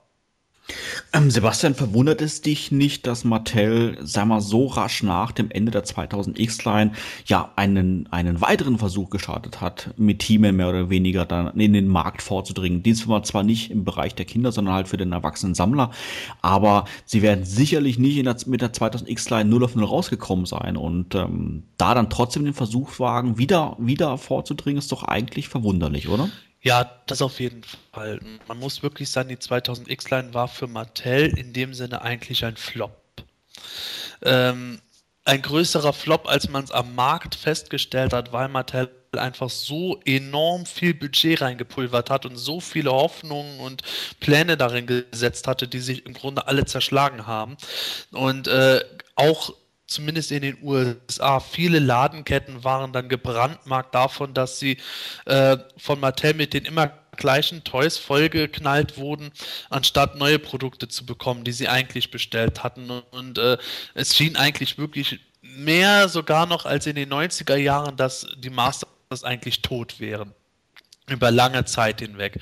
Und es war dann im Grunde zum einen den Horseman, aber auch eben Mattel-Mitarbeitern wie auch dem jetzigen Brandmanager Scott Knightley zu verdanken, die dann eben versucht haben, äh, erstmal was ganz Kleines an Land zu ziehen, indem man gesagt hat, hey, wir machen erst, wir machen jetzt einen kleinen 2000X Toiler Abschluss und dann, hey, jetzt machen wir doch mal sechs, Pro, sechs Artikel nur für die Sammlerlein und damit hat sich die Geschichte und ähm, es war schon ein kleines Wunder, dass das überhaupt abgesegnet wurde, diese Idee. Und ähm, es war dann ein noch größeres Wunder, dass das Ganze so populär war, dass sich daraus die Moto Classics Line entwickelt hat, wie wir sie jetzt kennen. Das heißt, dass ähm, ja, Mattel von Anfang an gar nicht geplant hatte, die Moto Classics Line so der, dermaßen auszubauen, wie wir sie jetzt haben, oder? Richtig. Eigentlich war die Moto Classics Line ganz, ganz, ganz am Anfang so gedacht, dass man äh, maximal zwei Two äh, drei Two-Packs gemacht hätte hätte und dann vielleicht noch einen oder zwei Exclusives maximal und damit wäre es das dann gewesen, weil man nicht wirklich fest damit gerechnet hat oder auch rechnen konnte, dass das Ganze gut laufen würde. Selbst die Verkäufe von den ersten regulären Figuren Human und Beastman verliefen verhältnismäßig schleppend, wo man gedacht hat, okay, pff, bis zum nächsten Erscheinungstermin der nächsten Figur ähm, sind wir jetzt noch nicht wirklich bei Null rausgekommen, ja, dann wird es dabei bleiben. Und dann ab Skeleton Stratos sind die Verkäufe dermaßen in die Höhe geschnallt, dass man dann gesagt hat, okay, jetzt kloppen wir so schnell wie möglich, so viel wie möglich irgendwie raus. Andreas, du hast ja am Anfang des, ähm, der Ausgabe ja gesagt, ähm, die Moto Classics Line sammelst du, sogar zwei Abos hast du, hast du abgeschlossen. Ähm, wie würdest du jetzt den Unterschied beschreiben, ähm, rein gefühlsmäßig von jetzt als erwachsener Sammler und als Sammler damals als Kind? Bist du noch mit der gleichen Euphorie dabei wie als Kind oder siehst du das doch alles schon mit, mit anderen Augen? Ich freue mich jedenfalls wie ein kleines Kind jedes Mal, wenn ich was Neues kriege oder wenn was Neues rauskommt.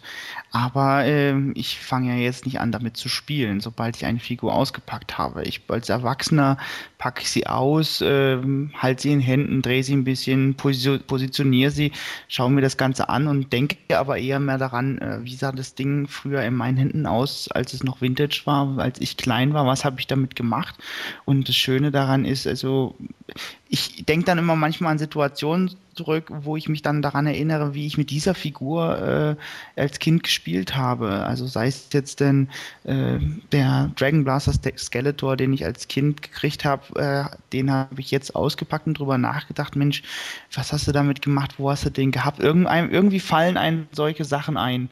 Und äh, das, das ist gerade das Faszinierende daran. Diese, diese Kindheit, die auf einmal einen wieder entgegenschlägt, wie man sich eigentlich wieder wohlfühlt und man weiß, Mensch, du hast ja doch eine ganz zufriedene Kindheit gehabt. Sebastian, du warst ununterbrochen Fan von Actionfiguren. Würdest du trotzdem sagen, dass sich dein, ähm, dein Enthusiasmus in den letzten 25 Jahren geändert hat? Natürlich habe ich heutzutage häufig eine andere Art von Enthusiasmus, beziehungsweise bin ich heutzutage als Erwachsener weitaus kritischer und äh, zugleich anfälliger für Sachen aus meiner Kindheit heraus, äh, mich dafür wieder zu begeistern. Jetzt beispielsweise momentan aus aktuellem Anlass mit den Thementagen habe ich mich wieder sehr stark mit den äh, ersten E. Harper New Adventures Comic beschäftigt, äh, wo ich allein, wenn ich das Cover sehe, schon den totalen ähm, Retro-Flash kriege, wo ich dann denke, oh, das ist so toll, ich fühle mich da wieder wie als Kind von der Begeisterungsfähigkeit her. Bei äh, den heutigen Präsentationen ist es häufig nicht so, weil ich dann auch äh, gewisse Erwartungen habe, die ich als Kind natürlich nicht haben konnte und dann äh, können diese Erwartungen natürlich auch schnell enttäuscht werden oder ich sehe hier und da Mängel oder äh, verschenktes Potenzial, wo es mir als Kind natürlich nicht in den Sinn kam, danach zu schauen. Aber auch heute habe ich einen großen Enthusiasmus immer wieder bei Sachen wie jetzt eben der Präsentation von Castle Grayskull. Äh, wie gesagt, versuche versuche ich jetzt irgendwo zu schauen, was ich vielleicht zu Geld machen kann, damit ich das Ding mir auf jeden Fall leisten kann. Aber auch so Figuren wie die Fighting Fomen, wo ich dann denke, das ist so für mich ein äh, Traum, der irgendwo wahr geworden ist. Nicht einmal ein Kindheitstraum, sondern einer von vor zehn Jahren, als ich die Dinger zum ersten Mal entdeckt habe. Da kommt bei mir Begeisterung auf. Und ich muss auch sagen, wenn jetzt irgendwie wieder ein Film rauskäme, die Begeisterung wäre mit Sicherheit da, solange Himmel nicht gerade im rosa Tütü rumlaufen würde. ja, die Line läuft jetzt mittlerweile vier Jahre. Ähm, ich würde mal sagen, nicht durchweg erfolgreich. Also da haben wir sicherlich auch hier ein paar Hochs und auch ein paar Tiefs gehabt in den letzten Jahren, die wir natürlich ähm, aktiv im Fandom mitbekommen haben und darüber diskutiert haben und sowas alles. Ähm, ja, um jetzt mal so langsam mal zum Abschluss zu kommen unseres Themas, wie würdet ihr denn die Entwicklung der Mass of the Universe für die nächsten ein, zwei, drei Jahre sehen? Was würdet ihr euch speziell wünschen, Andreas? Erstmal, dass die Classics zu Ende laufen und alle Figuren rauskommen, äh, die wir als Kinder auch haben konnten, also aus der Vintage-Reihe. Das würde, würde mir schon reichen. Gordon, wie, wie stufst du das Ganze ein? Was, welche Erwartungen hast du? Ja, ist natürlich immer schwierig zu sagen. Ähm, äh, ich erwarte jetzt natürlich, oder beziehungsweise ich hoffe jetzt mal nicht darauf, dass das Ganze zu Ende geht. Ich gehöre auch momentan nicht zu denjenigen, die es wirklich erwarten. Ähm, ich hoffe allerdings auch, dass wir noch so zwei, drei andere noch bekommen, die wir nicht nur damals bekommen haben. Natürlich gehört das schon irgendwo dazu, dass alle Vintage-Charaktere irgendwie dabei sind, aber es gibt ja auch immer noch so zwei, drei, die man gerne noch irgendwie zusätzlich haben möchte. Bin ja schon froh, dass es jetzt endlich Geldor geschafft hat. Also, ach, finally, ja. After 30 years. So. Ja, keine Ahnung. Also das, das ist, ähm, ja, sowas gehört für mich halt einfach zu der neuen ähm, Masters of the Universe Classic Serie dazu. Äh, ich glaube, so diese Begeisterungsfähigkeit, äh, die Sebastian da auch angesprochen hat, die ist auch bei mir immer noch irgendwo da, aber eben auf einem anderen Level und das ist auch, glaube ich, ganz normal. Äh, damals hatte man auch ein ganz anderes äh, Bild und auch ein ganz anderes Weltbild. Man hatte zwar auch Sorgen, aber das waren eben ganz andere Sorgen. Heute, heutzutage, ähm, damals hat man sich halt nur überlegt, hm, was mache ich jetzt eigentlich, wenn Castle Grayskull mir vor der Nase weggeschnappt wird? Man hat gar nicht darüber nachgedacht, verdammt nochmal, Mama und Papa müssen ja auch für das Geld arbeiten. Heute muss man sich überlegen, wie bringe ich diese 250 hm. Dollar auf? Ja. Das sind halt einfach ganz andere äh, äh, Sachen, über die man jetzt in dem Moment nachdenkt. Ne? Und ähm, demzufolge glaube ich, äh, ist, ist das alles irgendwie gegeben. Äh, bei, der, bei der Classics Line jetzt äh, würde ich mir halt noch so zwei, drei Figuren wünschen ähm, und hoffe halt, dass die einfach noch kommen und ja, mal sehen, wie es dann aussieht. Ne? Ob die Line noch drei Jahre besteht, kann man nie voraussagen, aber hoffe ich einfach mal. Sebastian, ich erinnere mich, dass du mal ähm, erwähnt hast, ich weiß es gar nicht, ob es jetzt im Forum war oder in einem Podcast, dass eine, eine Laufzeit von vier Jahren für eine Toyline schon generell ungewöhnlich ist, also relativ lang eigentlich ist. Ähm, denkst du, dass die Moto Classics bereits ähm, ja, den Höhepunkt überschritten haben oder wird die Line wirklich noch ähm, zwei, drei Jahre weiterlaufen? Äh, ich denke, der Höhepunkt ist überschritten in dem Sinne, was wir pro Jahr an Produkten sehen können. Äh, es wäre äußerst ungewöhnlich, wenn wir bei den Moto Classics nochmal ein Jahr wie 2012 allein was die Ausschüttung der verschiedenen Produkte betrifft sehen würden. Das heißt aber nicht, dass die Toyline jetzt äh, nach 2013 ihr Ende finden wird. Sie kann ihr Ende finden. Dann müssen wir aber auch eingestehen, dass diese Toyline, wie ich schon auch erwähnt habe, länger bestanden hat, als man eigentlich hätte erwarten können. Ich hätte der Toyline ja circa zweieinhalb Jahre gegeben und dann wäre die Geschichte meiner Meinung nach zu Ende gewesen, weil ich nicht erwartet hätte, dass die Toyline und auch die Fans so einen langen Atem überhaupt beweisen würden. Und ähm, jedes Jahr momentan ist für mich ein geschenktes Jahr zusätzlich. Jedes Produkt ist für mich ein Produkt zusätzlich, das ich nicht mehr erwartet hätte zu äh, damaligen Zeit 2008, 2009. Ich glaube, dass wir ähm, recht gute Chancen haben, nach 2013 auch noch ein 2014er Jahr mit zumindest zwölf Figuren und einem Exclusive zu sehen. Vielleicht weniger, aber ich glaube, dass wir selbst über 2014 hinaus nicht das letzte an Moto Classics gesehen haben werden, solange die Verkäufe nicht ganz, ganz, ganz extrem einsacken, dass Mattel es nicht da mal mehr schaffen könnte, via Vorbestellsystem jedes halbe Jahr ein Two-Pack rauszubringen. Also ich glaube, so ein obligatorisches Two-Pack oder Exclusive wäre über längere Zeiträume hinweg immer noch möglich selbst wenn jetzt die Kerntoyline, wie wir sie momentan kennen, eingestellt würde. Was jetzt meine persönliche Erwartung betrifft, Dragstore. Hm. Darüber hinaus erwarte ich eigentlich nichts. Man sollte auch, keine Erwartungen stellen. Erwartungen können im Grunde immer nur enttäuscht werden.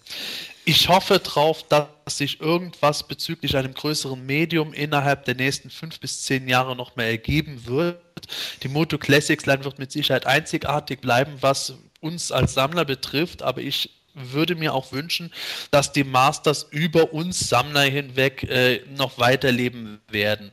Weil ich finde, dass dieser Brand eine, einen so großen Reichtum hat, dass auch, auch weitere 30 Jahre möglich wären.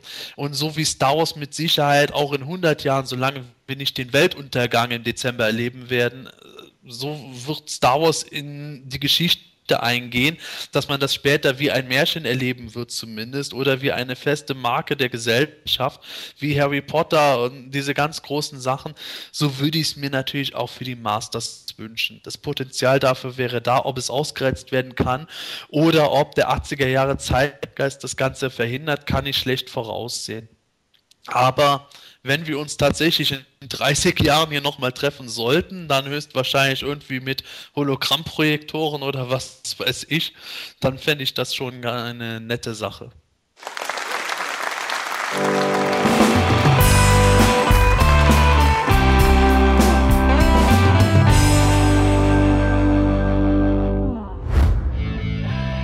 Hat dir diese Ausgabe vom Himalischen Quartett gefallen?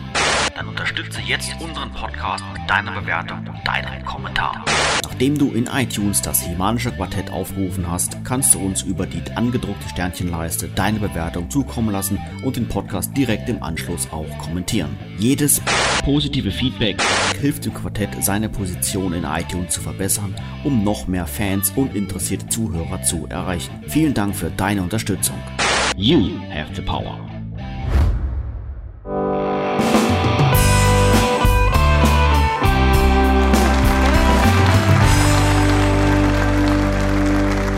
Ja, wir wären damit leider schon wieder am Ende der heutigen Folge angelangt. Aber ganz klar, wir melden uns in rund zwei Wochen mit der Ausgabe Nummer 40 wieder zurück. Wenn du bis dahin sicher gehen möchtest, keine Ausgabe zu verpassen, empfehlen wir dir, das Himanische Quartett in iTunes als auch in YouTube zu abonnieren. Ja, speziell unseren YouTube-Kanal möchten wir an dieser Stelle auch nochmal besonders hervorheben, denn dort gibt es neben dem Quartett mit Videospur auch zahlreiche andere Videoproduktionen, wie beispielsweise unsere Video-Reviews, Scrolls of Eternia und auch anderes. Reinschauen lohnt sich auf alle Fälle. Ja, Bayern zu Gast war Andreas Segelke, AK Danken. Vielen herzlichen Dank für deinen Besuch ja, ich habe zu danken, dass ich zu Besuch sein durfte und würde mich freuen, auch gerne mal wiederzukommen. Und äh, sowieso auch in 30 Jahren mit Riley über Hologramm zu, über Masters zu schwätzen. Ja, ich verabschiede mich heute mit einer Frage, die ich vorhin in der Themenlaunch leider vergessen habe zu stellen. Ähm, wenn He-Man und She-Ra Zwillinge sind, She-Ra aber nicht wie He-Man 1982, sondern erst 1984 auf den Markt kam, wie alt wird sie dann? In diesem Sinne, macht's gut, tschüss und bis dann. macht's gut, tschüss, bis dann. Und ich hoffe, ihr habt viel Spaß mit unseren diesjährigen Thementagen. Ja, tschüss, bis dann. Und ich hoffe, ihr schaltet auch in 14 Tagen wieder ein, wenn wir wieder über irgendeinen neuen Schwachsinn quatschen, den den angeblichen Kinofilm angeht. Naja, ich sag mal, mit dieser kleinen Zange, die er jetzt dabei hat und der großen, und wenn man dann die Waffe vom Snoutspout nimmt, da hat man ja fast schon ein Wagenheber-Set zusammen. Das macht meine Tochter auch. Die nimmt einen Teller in der Hand und macht. Mit zwei Jahren ohne Strom. Gehen wir zu unserem Lieblingsthema. Oh nein! Nur für Gordon habe ich das eingeführt. oh, ist das zum Gott. Der Gordon steht dann da so, erste Szene, erster Akt. Nein, don't! Don't! dann auch aus dem Saal geworfen. Äh, Was?